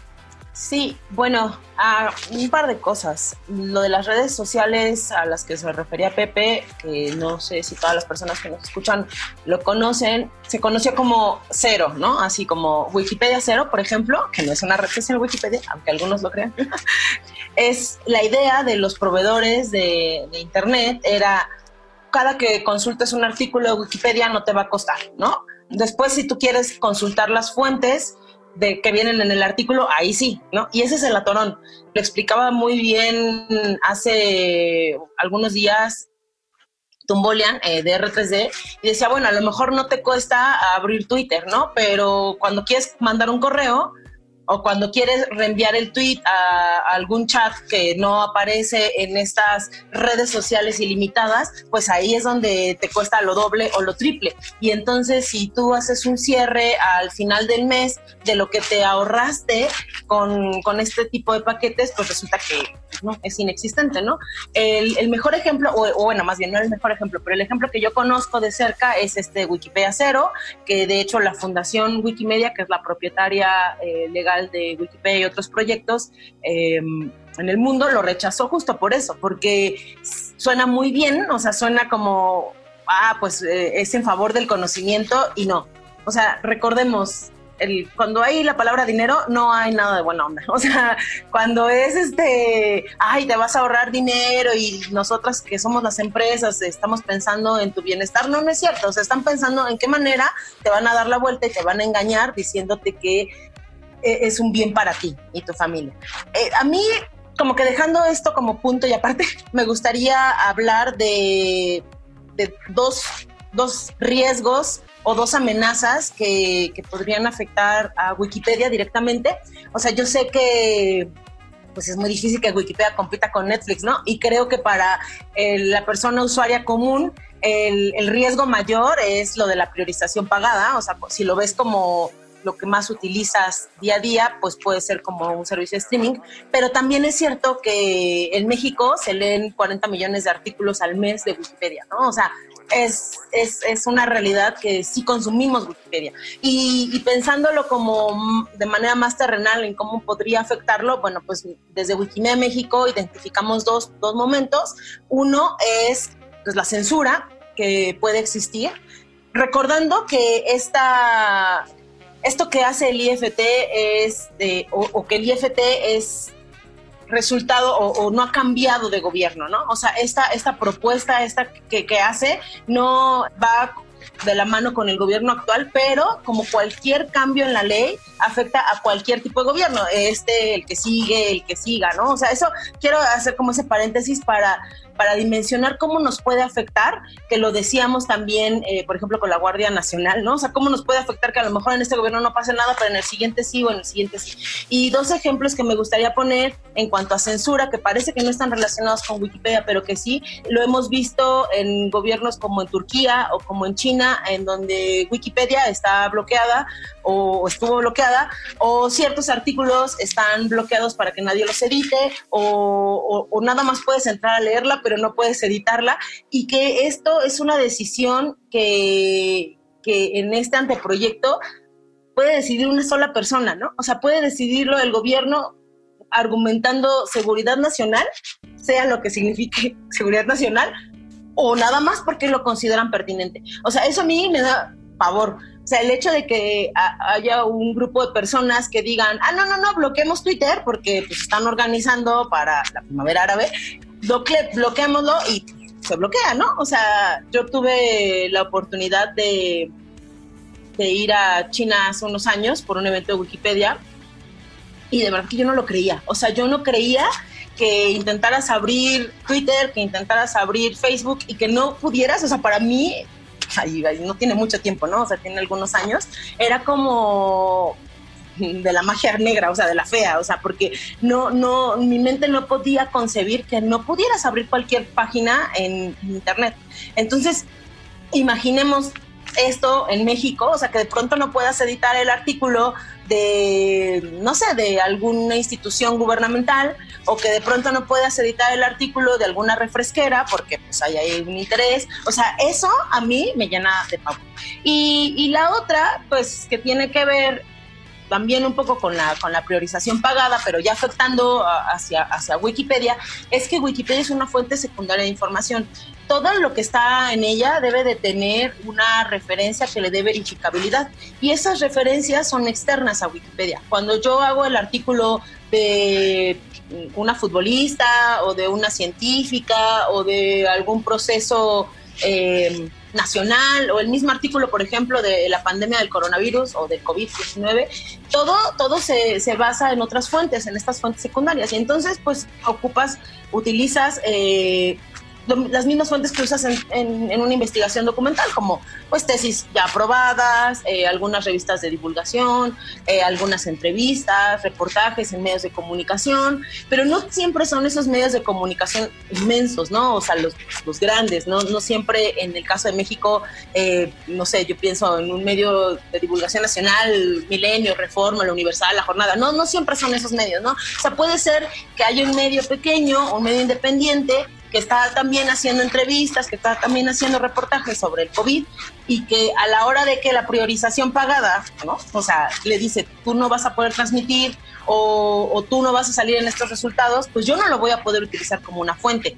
O bien, si ya lo utilicé como una fuente, va a ser difícil que se pueda acceder a ella para ampliar la, el conocimiento, que generalmente es lo que pasa cuando una está leyendo un artículo de Wikipedia. Después te vas a las referencias y empiezas a indagar más sobre, sobre el tema. Entonces, eh, no nada más se trata como de, de, la parte de esparcimiento o de diversión, se trata también de las herramientas que utilizamos día con día para el trabajo o para la escuela o bueno, también Wikipedia se utiliza para el esparcimiento, pero eh, como en esto que nos puede afectar directamente como usuarias de, esta enciclopedia. Oye, y para eh, redondear tu comentario, Carmen, me gustaría hacerte una pregunta muy puntual. Si se llega a aprobar este anteproyecto del IFT, en México podríamos llegar a tener un Internet como el que tú describías que tienen en China, que está completamente limitado y restringido pues estaría la, estaría la camita tendida, por así decirlo, ¿no? O sea, eh, estarían como los elementos necesarios. Eh, es, es muy, estoy buscando el punto en, en, el anteproyecto en donde, en donde habla justamente de seguridad nacional y que una persona del gobierno pueda decidir. Eh, y, ese es el riesgo, ¿no? O sea, que no podamos ni siquiera tener esta libertad de expresión que, tanto trabajo, sudor y sangre nos ha costado en este país, eh, eh, es inaudito, ¿no? O sea, y no, y no, o sea, yo hice como el, la aclaración al inicio de mi participación porque no tiene que ver con, con el gobierno actual o con el que siga, o sea, a mí lo que me preocupa es que queden ahí los elementos que después cuando los unas alguien puede decir, ay no, o sea, bloquea Wikipedia. Eh, como bien eh, me estaba recordando Pepe, es, son las fracciones tercera y cuarta del artículo 5 del anteproyecto de, lineamientos, los que se refieren a este punto. A ver, nos podemos buscar de, inmediato y los leemos. Entonces, ¿qué artículo es? Me dicen que estoy viendo el documento acá. Es el artículo 5, fracción 3 y 4, y bueno, tercera y cuarta. Perfecto. Entonces, el 3 y el 4. Dice, congestión excepcional o temporal de la red sujeto a que no exista discriminación entre tipos de tráfico similares. Eh, ese es el 2. El 3 dice situaciones de emergencia o de seguridad nacional previstas en ley. El 4 es a petición expresa de autoridad competente, pero no dice cuál es esa autoridad competente. Dice solo eso, a petición expresa de autoridad competente. Y el 5, a petición expresa del usuario final comunicado por escrito o por cualquier medio electrónico. Entonces, no sé si nos pueden eh, ayudar a, entender esas palabras un poco técnicas eh, de lo que dice ahí. el que más me preocupó fue esto de a petición expresa de autoridad competente. O sea, ¿qué es una autoridad competente? No, mira, lo estoy leyendo y no dice cuándo, cómo, dónde. Entonces, pues o sea, justo esa es una de las cosas que nos preocupan, porque es en esta variedad donde de repente se hacen estos huecos legales que se utilizan para hacer un uso abusivo de las tecnologías en detrimento de los derechos de las personas. Entonces, cuando justamente se habla de una autoridad competente, no sabemos que es una autoridad competente. Y lo vimos, por ejemplo, en el caso de gobierno espía, que súper bien encubierto las personas de R3D, que tiene que, o sea, pasa esto que diferentes autoridades se autodenominan autoridades competentes y empiezan a adjudicarse como poderes que no les corresponden. Y esto es muy preocupante porque, bueno, ahora se estamos viendo a lo que se refieren con esto de, citando, el bloqueo, degradación, restricción, discriminación, obstrucción, interferencia o filtrado, es básicamente lo que sería hasta cierto punto una obstrucción de la neutralidad de la red. Entonces, si tú estás degradando la del tráfico o estás como dando preferencia a ciertos paquetes de datos sobre otros, estás violando la neutralidad de la, red. Y esto quiere decir que al final del día está siendo en detrimento de supuestamente este acceso al derecho a la información, que debería estar por encima de cualquiera de estas actividades a las que en un caso entre excepcional se le daría a una autoridad competente la autorización para restringir. Entonces, bueno, de nuevo, esta variedad, e incluso que se use este tipo de lenguaje tan alejado de la ciudadanía, es complicado porque habla de esta restricción a lo que para nosotros debería ser asequible en el sentido de que son nuestros derechos los que están en juego. Sin embargo, se nos hace un lado de estas conversaciones en las que nosotros debemos poder participar. Y es por eso que también la campaña Salvemos Internet apela a que más personas puedan sumarse a esta, eh, bueno, este espacio de participación que abrió el IFT y que también es sospechoso hasta cierto punto, perdón mi conspiranoia, pero es sospechoso que el IFT no haya realmente hecho más como promoción de esta conversación. O sea, si se fijan la popularidad de esta um, como petición de comentarios viene de todo el esfuerzo que hemos realizado desde la campaña sino que el IFT tuvo cinco años para haber promovido que esta conversación fuera mucho más amplia e incluso haber invitado a diferentes actores y actrices de distintos sectores para enriquecer estos lineamientos, ¿no? Y es lo que no estamos viendo. De hecho, pareciera que estos lineamientos están escritos a modo de beneficiar exclusivamente a las empresas y de cierta forma también, por ahí tangencialmente, darle más control al gobierno sobre lo que pasa en Internet. Y pues bueno, algo que yo también, perdón, quería rescatar como de las conversaciones anteriores antes de que se vaya el hilo, porque eso me pasa muy seguido.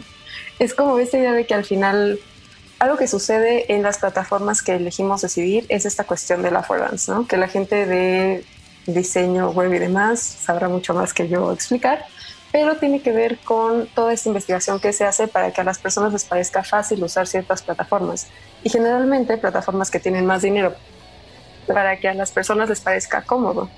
Pero esta onda de que las cosas nos parezcan cómodas, también invisibiliza el trabajo que está de por medio en desarrollar este tipo de tecnologías. Y si nos vamos un poco más a cuestiones análogas, por ejemplo, electricidad, estos generan la energía que eventualmente llega electricidad a nuestras casas. Y entonces es complicado porque al final hacer las cosas de una forma que sea tan sencillo, tan ante la mano, todo este uso de tecnologías, también nos invisibiliza los costos de estas tecnologías hay un costo social en usar todas estas plataformas privativas que se hace invisible como muchos otros costos que tienen que ver con nuestras formas de vida actuales. Y esto es importante como retomarlo y justo ahora que estamos enfrentando esta crisis con el coronavirus y demás y nos damos cuenta de que las redes se saturan, que hay personas que no pueden hacer este trabajo remoto o que no pueden participar en estas escuelas a distancia porque en las regiones en donde están no llega el internet o en sus casas no tienen contratados de servicio, lo que sea. Y al final, pues creo que es bien interesante también sentarnos a pensar que hay otro tipo de esfuerzos y algo que también en algún punto mencionaba Pepe, que tiene que ver con este otro tipo de redes, o sea, las redes descentralizadas, pero también las plataformas que vienen de iniciativas libres. Que, bueno, o sea, al principio obviamente, como también mencionaba Sergio, o sea, estas apuestas por el software libre o por otro tipo de iniciativas que también están insertas en una apuesta política, no van a ser igual de fáciles que plataformas que están diseñadas y están en constante como mejora para ser más rentables. Porque justamente la apuesta no está en hacer un producto que sea más vendible, sino en que las personas puedan apropiarse de estas herramientas e irlas mejorando dependiendo de las necesidades de cada comunidad que se apropia de la herramienta. Y ese es otro tipo de uso de tecnología. Es cambiar de pensarnos como consumidores pasivos a usuarias activas y siento que justamente en esta transición de pensares, incluso de sentires, incluso de adopción de tecnología que podríamos hacer, está como este nuevo reto ¿no? que debemos estar persiguiendo. Y más justo retomando todo el tema de Salvemos Internet, o sea, para nosotros ya no es un tema de que alguien dicte cómo tiene que ser Internet, porque nosotras ya no sabemos usuarias y a la par constructoras de Internet. Entonces es por eso que podemos alzar la voz y como comunidad levantarnos y decir como, chido tu propuesta IFT, pero no estamos de acuerdo con esto y ahora escúchanos. Y ahora por eso en tres meses levantamos 1200 comentarios, que oh, sorpresa. Yo creo que ninguna de las personas involucradas acá esperábamos que hubiera tanta participación. Y no solo es que lo esperemos, es que hay un registro. También está Conspiranoia parte 2. Me da mucha risa pensar que incluso esta onda de que el IFT esté extendiendo los como periodos, también tenga que ver con que ellos no se esperaban que hubiera tanta participación de nuestro lado. Entonces, chance ahorita también están como analizando como, ¿y será viable que cambiáramos como, no sé, el sentido o algo así? Pero al final del día lo que nosotros vemos es que todo fue súper orgánico y es gente queriéndose sumar algo lo que creen y algo que quieren defender, que al final del día es Internet no solo como algunos legisladores piensan que es, que es como un mercado, de intercambio. Para nosotros Internet es una plataforma de recreación, una plataforma de aprendizaje, una plataforma de creación de comunidad incluso. Entonces, no voy a engañarles más, eso era todo lo que quería decirles. Muchas gracias, Alex. Oye, eh, bueno, les planteo lo siguiente. A continuación, me gustaría pedirle a Ana que nos contara un poco de un proyecto en el que ella está participando acerca de un glosario sobre la neutralidad de la red y que nos contara también qué onda con la neutralidad de la red y cómo se eh, de este proyecto interesante que, en el cual ella está trabajando. Y a continuación me gustaría, ya para ir cerrando el, episodio de hoy, eh, hacer un ciclo de preguntas que tengo preparado eh, para cada una de las invitadas e invitados según eh, la organización que están representando. Entonces Carmen ya nos adelantó un poquito este proyecto del IFT a Wikimedia y específicamente a, su proyecto estrella Wikipedia, ¿cierto? Entonces que Irene, Pepe, Alex nos puedan profundizar cómo le afecta esto desde el punto de vista de Creative Commons, de derechos digitales, de los derechos humanos en entornos digitales y así, ¿ok? Y finalmente, ya para terminar con la esperanza viva, ¿cierto?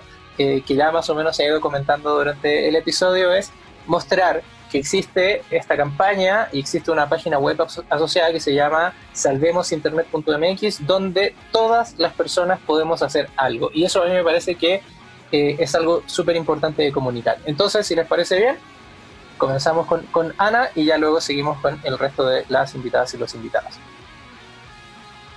Bueno, em, el proyecto del glosario es, no es un eh, glosario específico sobre la neutralidad de la red, sino es parte del proyecto de la revista 404 que llevamos en el Centro de Cultura Digital.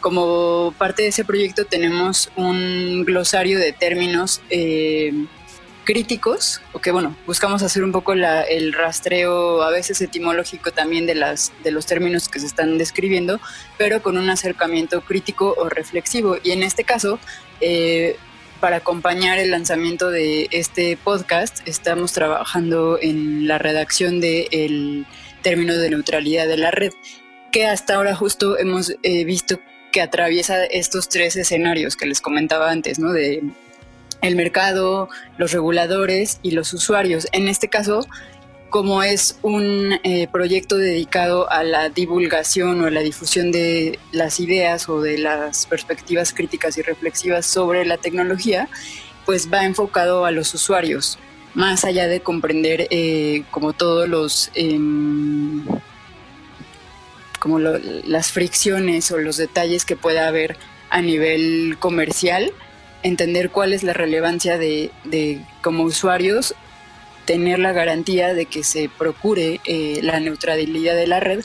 Y este pues nada una de las fuentes que nos hemos encontrado recientemente es un artículo que se llama algo así como la red que realmente nunca fue neutra y, y cuestionan todo esto no de cómo la por ejemplo la web 2.0 que justo es en los 90 cuando empieza más fuerte el debate de de la neutralidad de la red, ya es un momento en el que Internet está comercializado, ¿no? Y que todas estas cosas están en, este, en riesgo, ¿no? O sus valores primarios, digamos, eh, están en un terreno ya más este, pues, capitalista y demás de competencia y etcétera y eh, pues curioso en, uno de los como primeros eh, referencias que se hace a una red o a un sistema eh, que, no discrimine entre los niveles de contenido es de 1800 y tanto cuando se lanza la red de telégrafos en Estados Unidos y hay un discurso que este, dice algo así, ¿no? Como que esta nueva red debe privilegiar que todos los eh, mensajes se transmitan de la misma de la misma manera, sin, sin discriminar, a, excepción de los del gobierno, ¿no? Como que ahí también este, ya vienen esos pequeños, este, como los peros o los, las letras chiquitas que pues nos siguen acompañando hoy en día. Entonces ese es el proyecto de que igual es una es una plataforma en la que han colaborado tanto Pepe como Irene y que está abierta para seguir eh, este y otras conversaciones. Gracias, Ana. Oye, ¿y para cuándo tienen fecha de lanzamiento, más o menos? Yo creo que en unas tres semanas. Igual, ajá, lo vamos ahí compartiendo y cuando tengamos este también el podcast editado para que salgan a la par. Ah, bueno, es que el, podcast va a salir la próxima semana, así que yo creo ah, entonces le metemos. entonces, Pero bueno, ahí, lo coordinamos por interno, así sí. lo vamos viendo. Ahí, podemos probar una reunión de, trabajo con la gente del CCD por Jitsi. Ahí para estar. Va, me late. Oye, eh, y antes de partir, muchas gracias, Ana. Eh, y antes de pasar a las preguntas de a cada una de, los, de las invitadas y los invitados, tengo, tengo una pregunta y que no quisiera aprovechar este panel con, con, todos nuestros y nuestras Avengers y Liga de la Justicia de Internet de México para preguntarles porque es algo que a mí me parece que un poco nebuloso y que yo por lo menos no lo, no lo entiendo claramente. Entiendo que las empresas proveedoras de Internet, pongámosle el nombre que, corresponde, eh, Telmex, Claro, Movistar, Tigo, Telcel, ATT, etcétera, van a, van a ser las beneficiadas de este anteproyecto, ¿cierto? Como si ellos fueran los dueños de Internet. Entonces yo a mí me queda esa pregunta porque escucho mucho de eh, que atenta este anteproyecto atenta a la neutralidad de la red y así. Entonces digo, bueno, estos proveedores de internet son los dueños de internet porque ellos nos dan el servicio eh, o en realidad son parte de son, son unos trabajadores más para que internet funcione y se pueda distribuir a toda la población. Entonces, una pregunta de verdad completamente genuina, pero creo que sería interesante poder abordarla. ¿Quién me quiere ayudar? Porque vi ahí varios que estaban así como, no, no son los dueños. Entonces, eh, no sé, Pepe. Hay un representante de R3B. Ya, me pidió, ya me pidió el profesor que, conteste. Nada. Eh, no, como decíamos, Internet em, Internet tiene varios niveles. Funciona operativamente hablando o funciona en distintas, en distintas capas. En, la forma, digamos, más sencilla, en la metáfora, estoy tratando de pensar cuál puede ser la metáfora más, más sencilla, pero eh, Internet es justamente esta red, ¿no? De, donde hay múltiples nodos y está completamente descentralizada. Y esto es una, una gran ventaja porque no hay per se un... Eh, digamos, un, centro que tú puedas de pronto censuro este punto de la red y se cae todo Internet. Internet no se cae. Se podría debilitar, se podría hacer menos este, fluida la comunicación, sí, podría pasar eso, pero no como tal se cae Internet o se rompe Internet porque yo eh, sesga alguno de esos, esos nodos que componen la red. Eh, en ese sentido, en un sentido técnico, no podríamos hablar de que los proveedores de acceso a Internet sean los dueños de Internet. Los proveedores de acceso a Internet lo que hacen es que a través de una oferta comercial extienden infraestructura. Y, y, sí, sí lo hacen. Invierten en infraestructura, pero no son el único actor que puede invertir en infraestructura podemos tener a los estados. Los estados también pueden invertir en infraestructura. Está el caso, por ejemplo, de... comunidades eh, más autónomas. Exactamente, justo iba por allá. En el sur de México, las comunidades de Oaxaca y comunidades súper rurales eh, tienen, han, empezado a hacer sus propias redes porque en algún momento Telcel, eh, con este eslogan que tiene de que todo México es territorio de Telcel, bueno, eso es una gran mentira. Las comunidades indígenas, bueno, las comunidades rurales de Oaxaca fueron a decirle a Telcel, oye, queremos internet, no recuerdo ahora los nombres, y Telcel les dijo que no, porque no era rentable para ellos. Ahora, esto no, no lo digo yo, hay un informe que en, este momento no recuerdo el nombre, pero que lo lanzaron hace como unos tres años en la UNAM, en la Facultad de Ciencias Políticas, así que ahí cualquier persona lo puede leer y las experiencias son, son muy bonitas. Sí, justo, justo iba eso, ¿no? Por un lado, eh, quería mencionar como la labor del Estado por, generar infraestructura, rápido el caso en México de CFE, este, Internet para Todos, para todas y todos, que está tratando de utilizar fibra eh, oscura, ¿no? Fibra óptica oscura, que es decir, fibra óptica que no está optimizada para la transmisión propiamente de llegar a, la conectividad de, las personas, pero que esté extendida y que está bajo licitación. Y que hay, hay, una idea de que de pronto el Estado pueda generar un proveedor de acceso, de acceso a Internet que cobre, como te cobra Telmex, Megacable, etcétera, pero que esté subsidiado para llegar a las personas que menos eh, recursos tienen o que están más alejadas. Otro caso puede ser, por ejemplo, en México, Telecomunicaciones Indígenas Comunitarias, TICSA, que trabaja en Puebla, Oaxaca, Chiapas, Guerrero, y que además consiguieron así que este, Hacienda y Crédito Público les diera una extensión fiscal este, para no tener que pagar cientos de miles de pesos o millones de pesos por este, llevar más Internet hacia la gente. ¿no? En el caso de Argentina, eh, Altermundi, que también ha ha creado este tipo de este, redes comunitarias. ¿no? Eh, redes que funcionan de, de, distintas eh, maneras, pero al final del día nos, nos conectan a Internet desde otros modelos. Puede ser desde un modelo cooperativo, puede ser desde un modelo este, no capitalista, donde, donde no, hay, no hay como tal una ganancia, sino hay una este, reinversión. Eh, modelos bien interesantes de conectarte por hora, por ejemplo, internet, ¿sabes qué? Tengo internet, pero solamente de tal hora a tal hora porque es a la hora a la que lo necesito, o tales días, ¿no? Modelos que se alejan de este, el modelo central comercial que nos han hecho creer que el internet de las zonas urbanas es el internet en general, o el, el derecho al acceso a internet de las zonas urbanas, el derecho al acceso a internet. Pongo como ejemplo, nada más para contrastar la política de Internet de México conectado del sexenio pasado, el presidente Enrique Peña Nieto. Enrique Peña Nieto lo que hace es que se, traza la estrategia digital nacional, un plan de generar 200.000 puntos de conectividad inalámbrica en escuelas, hospitales, oficinas, etc.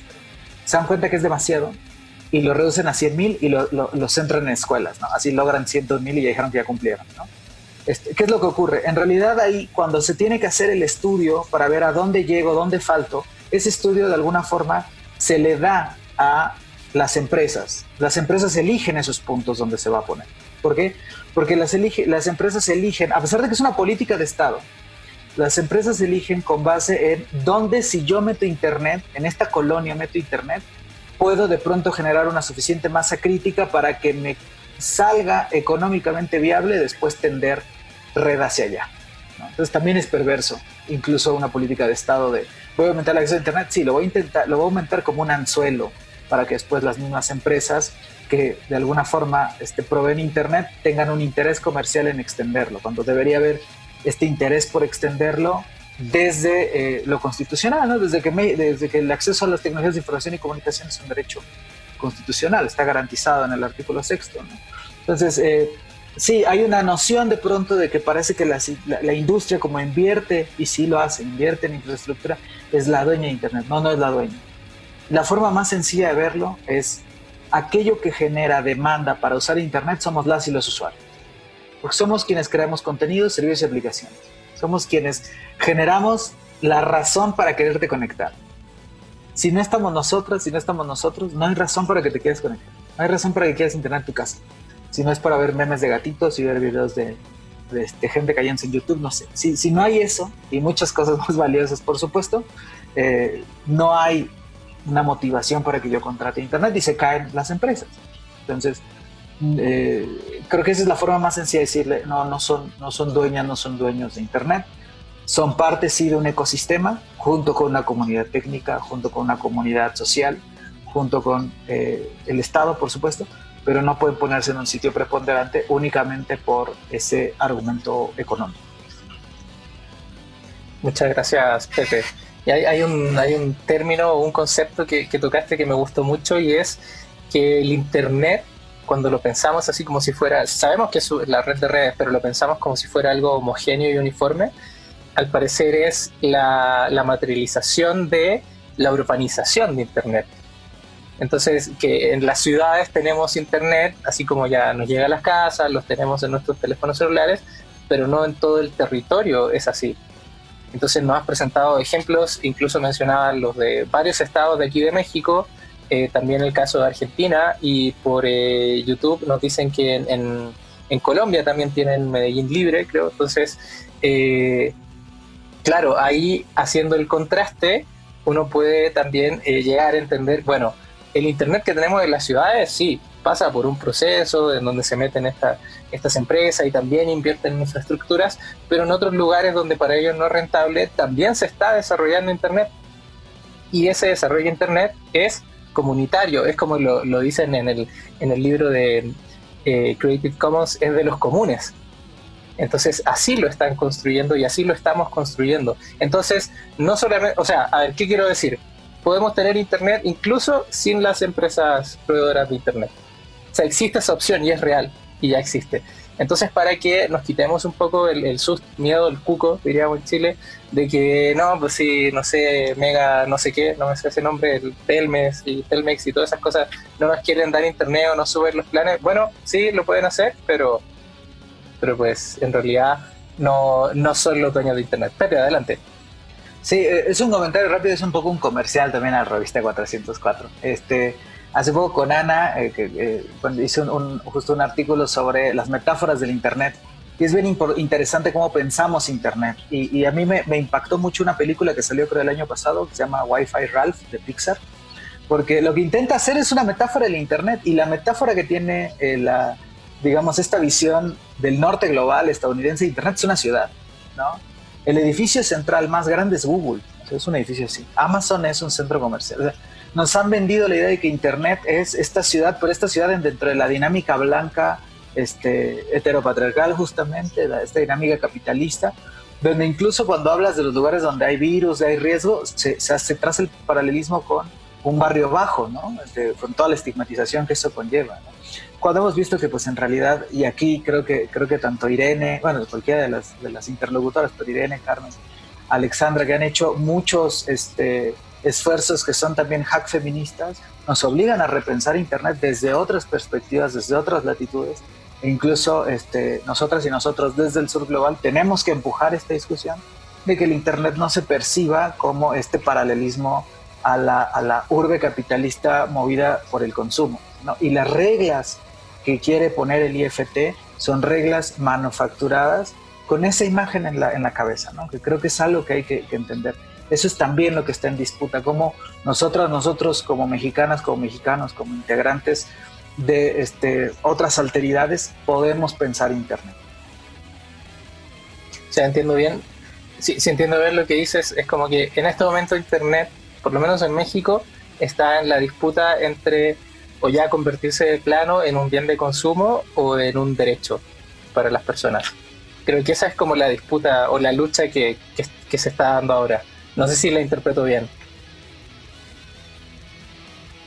Entonces, hay que ponerse eh, a luchar por esto. O sea, es como la educación. Ahora yo lo digo y me, hago cargo de, de, lo que pasa en, mi país. En, Chile, nuestro presidente lo dijo en conferencia de prensa abierta hace algunos años, la educación es un bien de consumo. Y justamente todo el estallido social que ha estado pasando en Chile desde el 18 de octubre del año pasado, el 2019, es porque no queremos ni que la educación, ni que el agua, ni que la electricidad, ni todas esas cosas sean bienes de consumo, sino que queremos que sean derechos de las personas. ¿ya? Y eh, me parece que Internet, con, con toda la... sí, con, con el, el, que el Internet, con todo lo que está representando actualmente, pues también podemos luchar para que se convierta en uno de los derechos de las personas. Así que, bueno, muchas gracias por la reflexión y ahora ya para ir finalizando las eh, preguntas eh, que tenía para cada uno de ustedes.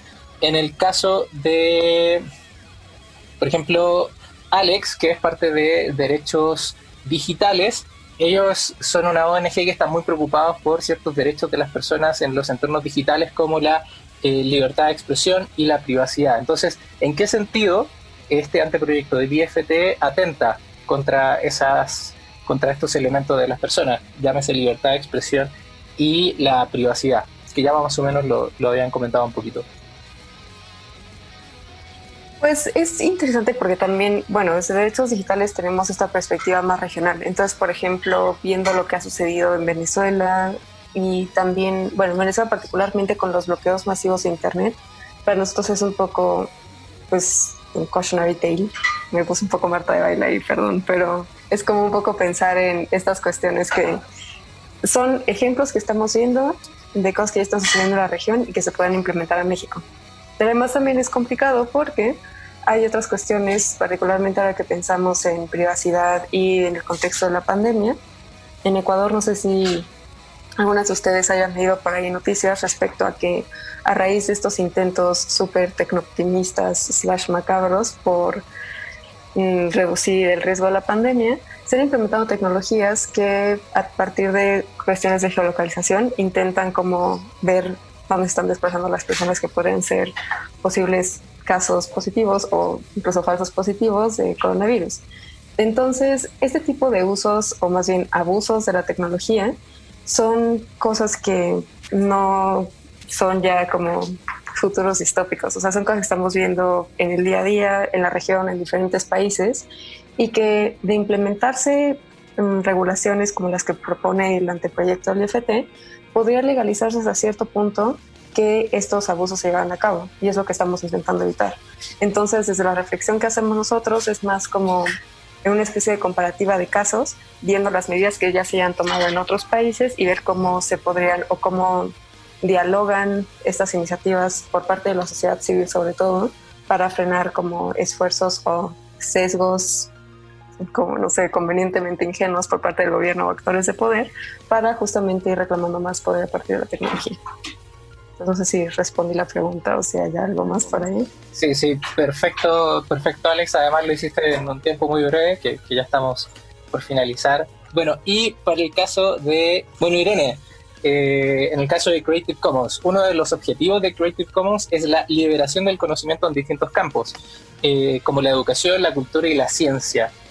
¿Cómo afecta a ese objetivo que, que se, se, pone Creative Commons este proyecto, este proyecto del IFT? Pues justamente nos, nos, nos afecta en, la, en, la, en las licencias en sí. Ahí, por ejemplo, me sirve mucho lo que tanto Carmen comentó en, en, su participación cuando hablaba de Wikipedia y, y, esta problemática que puede existir de que, de que nada más leas pero no te dejen editarla o este tipo de cuestiones. Y aunado con lo que hablaba también muy atinadamente Pepe cuando hace esta analogía de, de, Ralph eh, en, la, en, en analogía de Internet, esta, esta película, eh, me parece que estas, estas dos imágenes me sirven para retomar que en el caso de Creative Commons, una de las cosas que más nos, nos preocupan o en donde más nos afecta es que pone en riesgo la horizontalidad de las personas autoras, ¿no? ¿Y a qué me refiero con esto? Y es que las licencias Creative Commons, una de las cosas que, que plantean o que, o que buscan es que la gente pueda subir sus contenidos que se les dé el crédito, pero que puedan utilizar otras obras para remixearlas, este, eh, hacerlas, no sé, de un poema, que puedas hacer una canción, que puedas hacer una película, qué sé yo, o sea, como, como, el, como el cómo se construye la cultura, ¿no? Que al final es retomando eh, cosas de todas las personas. Si esto se ve afectado, si la neutralidad en la red, de la cual ya hemos hablado todo este tiempo, se ve afectada, puede llegar a pasar que este, no podamos acceder a ciertos contenidos y por lo tanto no podamos, no sé si hay un repositorio este, de la World Wide Web, si hay alguna página www en la que no se puede acceder, pues esta horizontalidad y esta idea de poder retomar para remixear se ve pues completamente eh, eh, amenazada, ¿no? Porque entonces ya no podría yo retomar la obra o pieza de esta persona para ni siquiera dándole el crédito.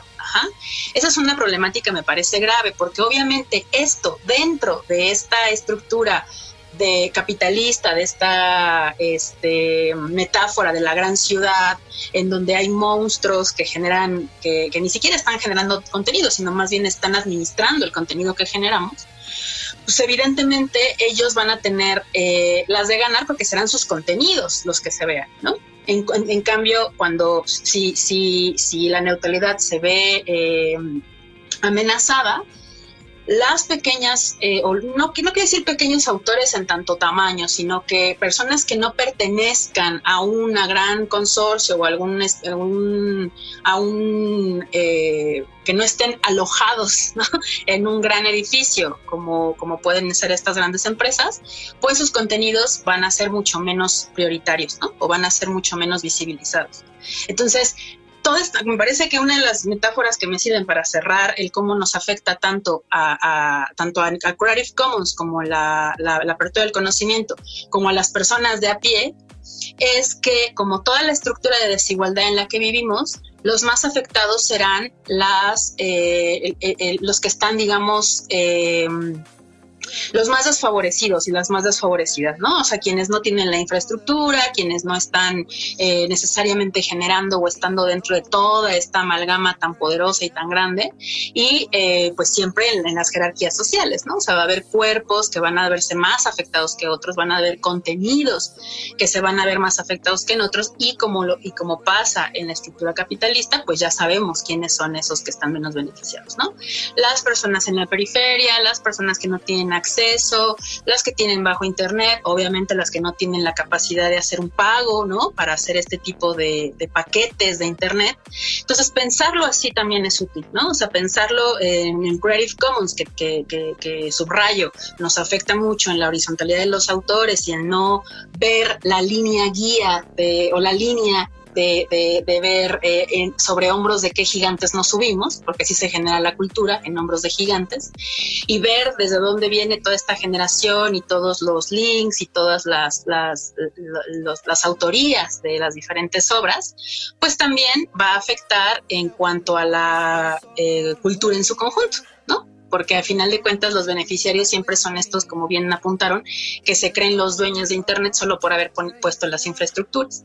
Y ya como muy probablemente esta sea mi última intervención, probablemente pensar también en, este, en, en cómo repensamos Internet, no solamente, sí, claro, en los fierros y tal, sino en cómo lo imaginamos y en cómo eh, aprendemos a hacerlo, ¿no? Porque nos cambia la vida cuando montamos un servidor, aunque sea chiquitito, y empezar a ver que, ah, claro, o sea, podría no usar la conexión de Telmex, ah, claro, podría usar esto, ¿no? Y empezar a fomentar autonomías, que ya se mencionaron muchos ejemplos, ya no voy a repetir, pero que creo que eso también nos ayuda a repensar el Internet de otra manera y no en esta gran ciudad.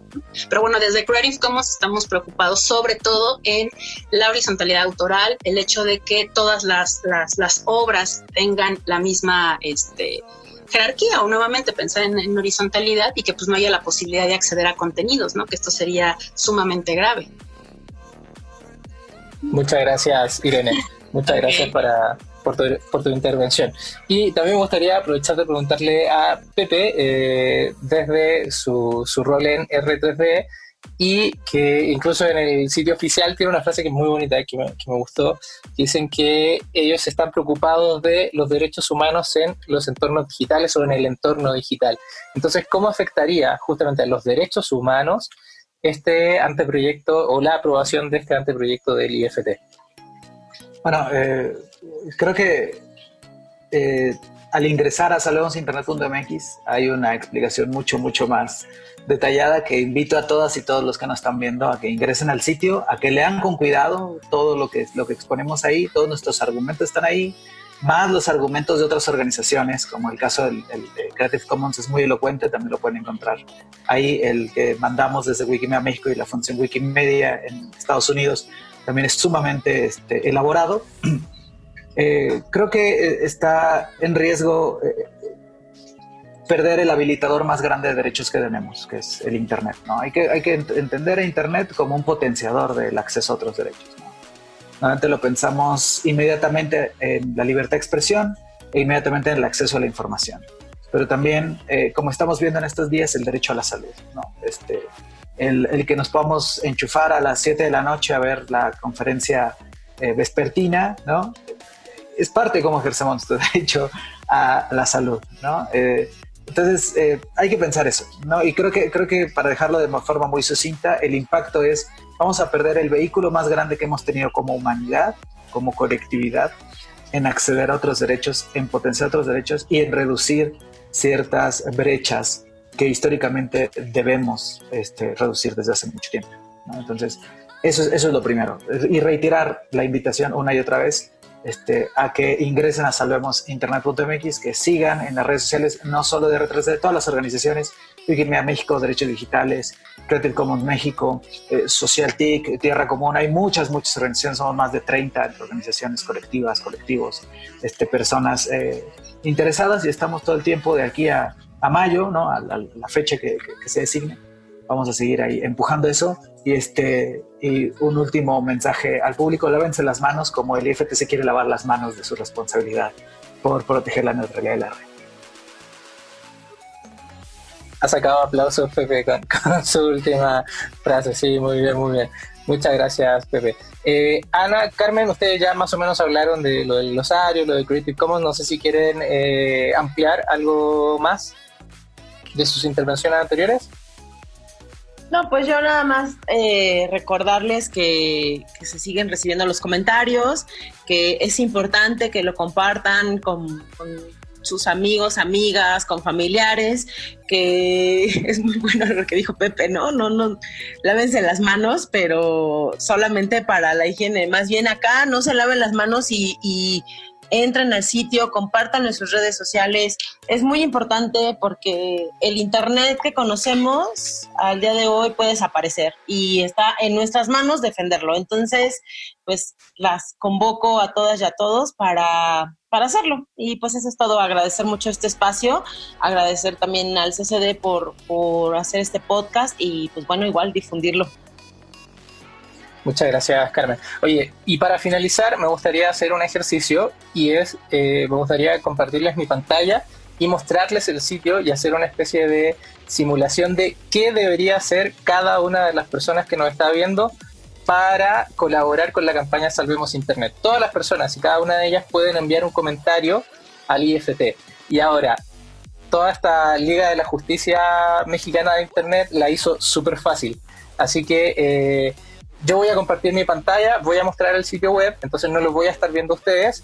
Entonces cualquiera, por favor, que abra su micrófono y me diga, así, tal cual, qué tengo que hacer. ¿Ok? Entonces, a ver si esto no se cae. Perfecto. Aquí estoy en mi navegador de Firefox, ¿cierto? Importante eso. Y estoy en el sitio web salvemosinternet.mx. Entonces aquí está la explicación que decía Pepe, la neutralidad de la red está en riesgo. Y, y este principio eh, por el cual los proveedores de acceso a Internet, como Telmex, Easy, AT&T, deben transportar el tráfico de datos sin bloquear, favorecer o perjudicar a ciertas aplicaciones, contenidos o servicios, pero ahora está en peligro y necesitamos actuar. Aquí hay un video que está hecho genialmente. También acá está que se extendió el plazo hasta el 5 de mayo. Hay un contador y acá viene la parte importante. Entonces, no sé si me puede, alguien puede abrir el, micrófono para que... Les cuento. Perfecto. Entonces, Alex, ¿qué tengo que hacer yo como Sergio para enviarle el comentario al IFT?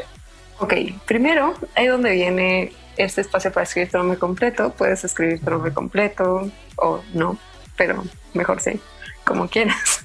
Después puedes escribir tu correo electrónico al lado y abajo, donde viene tu comentario, si tú no escribes algo, que igual está bien que no escribas algo, el, aquí al lado vemos como esta tablet donde viene ya un texto predeterminado, es el texto que se envía.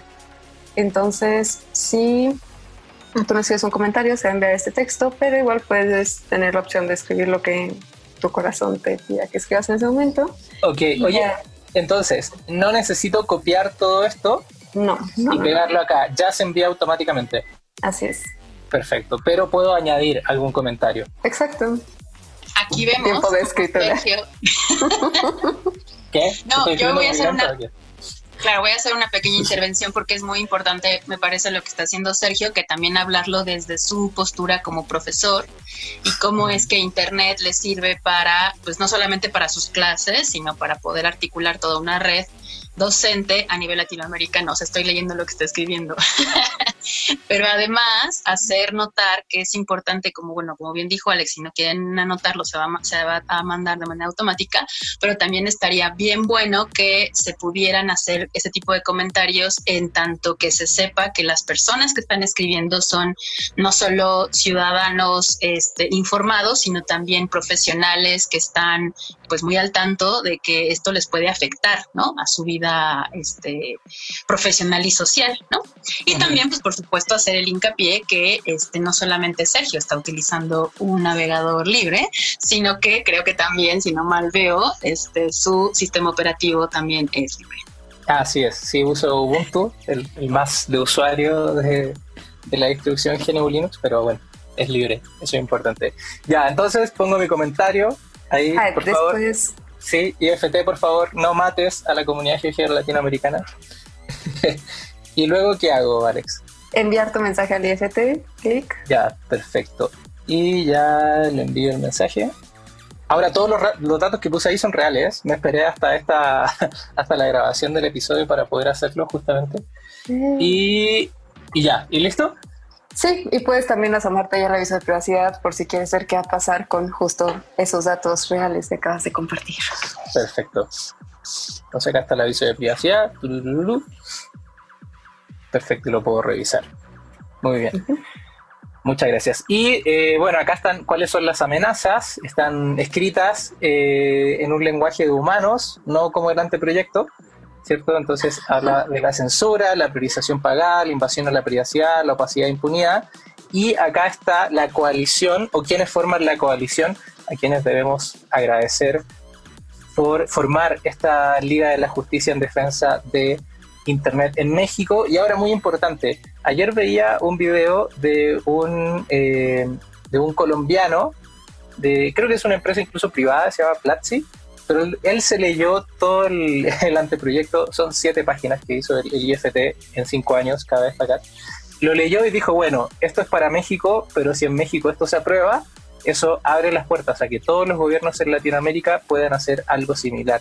Así que, si bien en este momento, en este momento nos está tocando a las personas que estamos en México, eh, sin duda, si esto se aprueba, ah, ahí está Platzi, si es parte de los chicos y chicas buenas.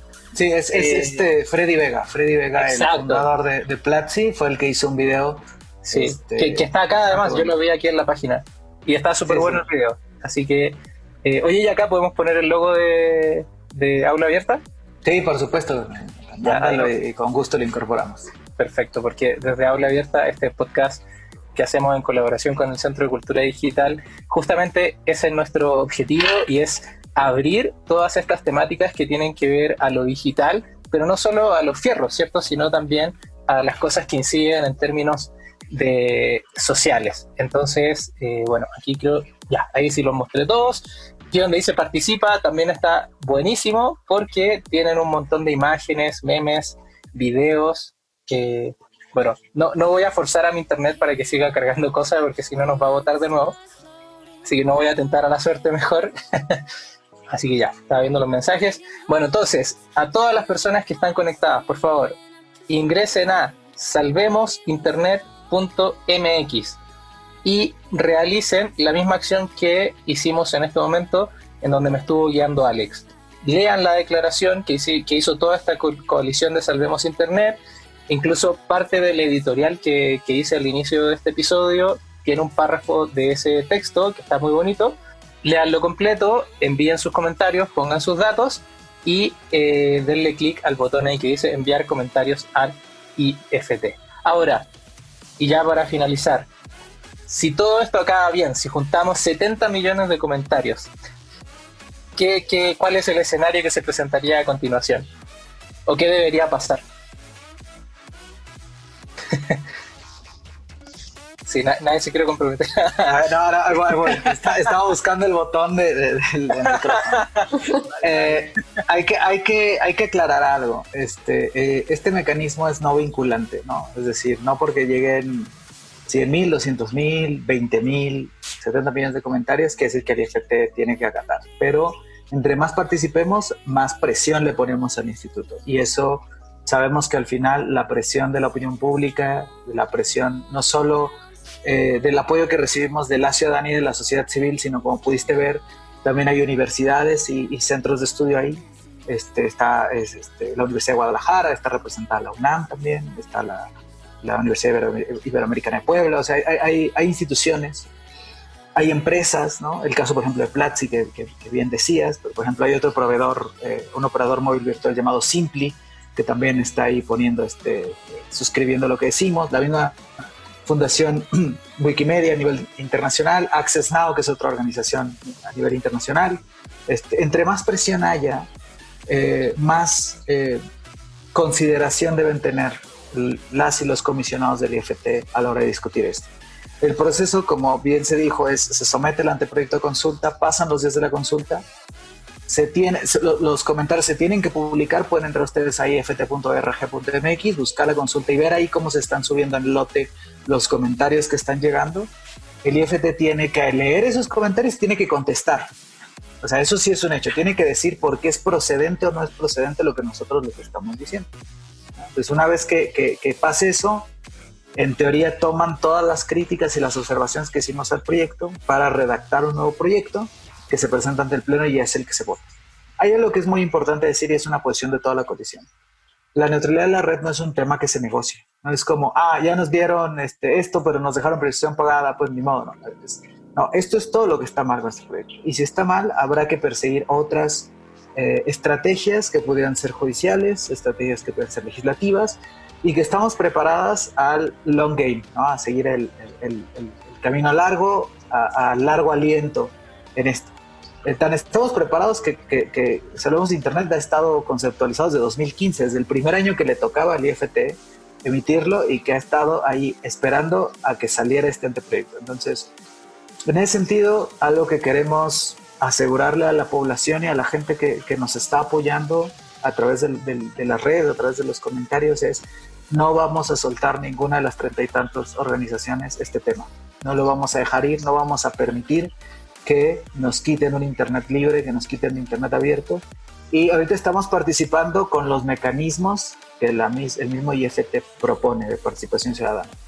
Pero hay más mecanismos, hay más estrategias, hay más alternativas que seguiremos persiguiendo en tanto no reculen de esta eh, propuesta que, se presentó, de este anteproyecto que, como efusivamente hemos dicho, tiene muchas cosas eh, que deben corregirse. Entonces, eso es lo que viene, ¿no? O sea, sí, sí sigue la, esta, esta mm, batalla, porque es una batalla en realidad, este, sí sigue, pero este, no nada más está limitada al tema de la consulta pública. Nos ayudan muchísimo participando en la consulta pública, entrando, como hiciste, a la página de cambio el comentario, pero incluso en un escenario que sea eh, no tan favorable como el que esperamos, todavía hay más herramientas y más estrategias para seguir presionando. Muchísimas gracias, Pepe, por ese cierre que, creo que deja muy en claro que hay un montón de personas que están preparadas, incluso profesionalmente, no solo de, querer echarle ganas, que sí, pero también personas que profesionalmente están muy preparadas para dar la batalla para que la neutralidad de la red eh, permanezca en, México y que eso también siente un precedente para el resto de Latinoamérica. Así que eh, quiero agradecer a cada una de nuestras invitadas y invitados. Y para finalizar, como siempre, les preguntamos por sus redes de contacto o las redes de contacto de las instituciones eh, a las cuales ustedes representan. Así que podemos empezar por eh, Carmen. Justo iba a tomar agua, parece. No, iba, a tomar un plumón para anotarlas, pero no ya. Em, bueno, a mí me pueden encontrar en Twitter como arroba metic, la con K, pues. Eh, y a Wikimedia México eh, la pueden encontrar como Wikimedia-MX en Twitter, en Instagram y en Facebook como Wikimedia México. Y también pues las invito a, seguirnos en arroba editatona o editatona en Facebook. este es un proyecto no nada más de México, eh, es de toda la región, entonces esas serían las redes que yo compartiría. Está, muchas gracias, Carmen. Eh, Alex. Mm, bueno, si quieren seguir a Derechos Digitales, pueden visitar la página, es derechosdigitales.org y ahí pueden encontrar como artículos, publicaciones, como llamados, todo lo que hacemos. Después en Twitter estamos como arroba derechos digital, sin es, solo derechos digital. En Facebook sí estamos como derechos digitales. Y si quieren platicar conmigo, enviarme memes, GIFs, lo que sea, pueden encontrarme en Twitter como arroba K-A-F-S-O-F-I-T. Y hablando de las redes libres, si quieren irse a Mastodon y así, pueden encontrarme como arroba Safco. Y ya. Muchísimas gracias, Alex. Oye, después si, si me enseñan a, participar en estas redes sociales libres, porque debo decir que no, bueno, entonces me pongo en comunicación interna con Alex para ver si me enseña, porque no, todavía no lo he probado y sí tengo como hartas ganas. Eh, Ana. Pueden seguir a las publicaciones de la revista 404 y del el portal de literatura en las redes del CCD, que es arroba ccdmx. Y a mí yo casi no participo en Twitter, pero me encuentran como Anina Medina.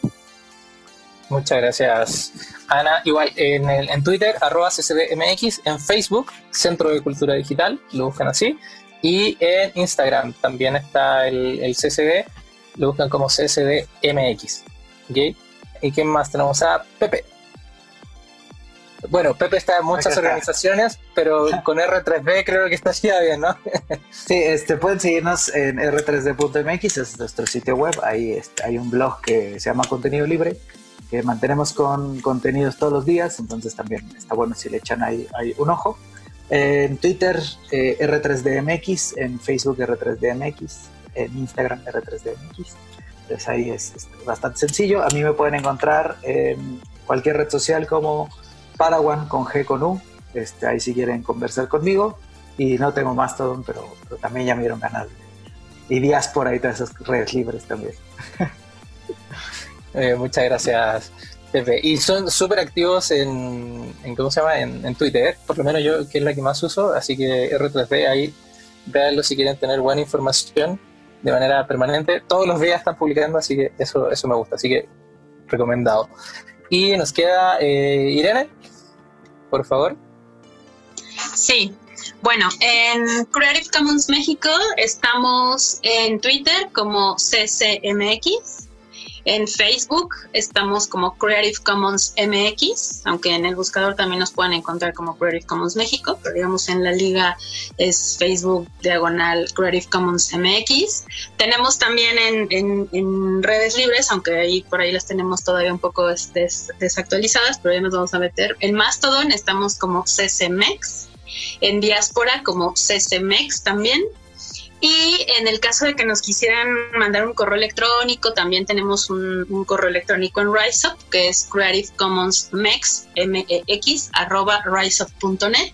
Igual un correo electrónico con, una, con un servicio este, libre y abierto. Y en mis redes personales, arroba Arenita Soria en Twitter y en Facebook, Irene Soria Guzmán. No acepto a nadie que no conozca, gracias. en Facebook, quiero decir. Sí, en, Twitter, sí, en, Twitter, sí. En Twitter sí la, pueden seguir. Yo ni siquiera he hecho el esfuerzo de buscarte, Irene, en Facebook, porque como yo tampoco uso mucho Facebook, aunque tenga. Eh, bueno, igual, de todas maneras, en las cuentas de las redes sociales del el podcast Aula Abierta, ahí dejamos las cuentas de cada uno de los de las invitadas y las instituciones a las cuales están representando. Entonces pueden ingresar y no se me había ocurrido hacer esto, pero aquí las tenías abiertas. Entonces, nosotros en Twitter estamos como Aula Abierta Pod, POD, Aula Abierta Pod, ahí nos encuentran. Y acá en las publicaciones de este episodio especial, ahí, en internet, por favor, no te caigas. Ahí está el, banner que desde el Centro de Cultura Digital eh, hicieron esta maravilla, que está con el con este como avatar eh, feminista de Salvemos Internet, está muy bueno. hecho por Citlali Por ah, sí. Aquí, está el, nombre, pero no. Bueno, yo, yo no la conozco, no tengo el placer todavía de conocerlas, pero sí me dieron ganas de escribirle. Porque... ilustradora feminista, perdón, el que me meta. Sí, sí, sí, sí. Adelante. Es buenísima, buenísima. Mm. Síganla. La amamos. Sí, acá al costado izquierdo, ahí sale ilustración y ahí está arroba y el nombre de ella, Citlalidon ¿cierto? Entonces, para que la busquen ahí en redes sociales. Y acá están las cuentas de cada uno de los eh, de las invitadas y de las instituciones que están representando. Y bueno, los dejamos y las dejamos invitados a que también nos sigan en nuestras redes sociales, que nos escriban. En Twitter estamos como Aula Abierta Pod, arroba Aula Abierta Pod. Ya tenemos Instagram, aunque no, no soy muy amigo de, todavía de Instagram, eh, pero igual ya hemos publicado y, estamos ahí atentos. Aula Abierta Oficial. Y eh, para quienes ya nos escuchan y quienes están por primera vez, esto es un podcast, a pesar de que en esta oportunidad estamos haciendo una transmisión en video.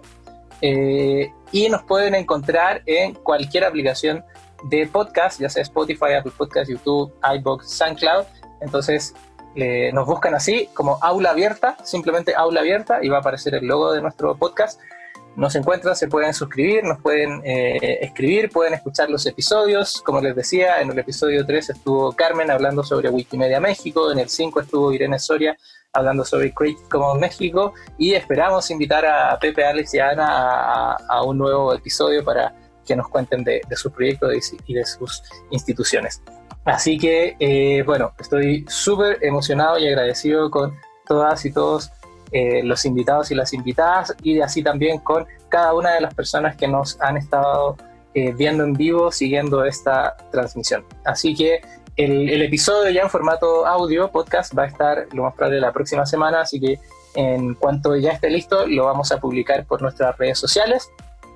Y bueno, nos vemos en una próxima ocasión. Del, envíen los comentarios al IFT y como siempre, nos vemos en una próxima oportunidad y gracias totales. Escuchaste a Ola Abierta, una colaboración del Centro de Cultura Digital con Sergio Rubio Pizzorno.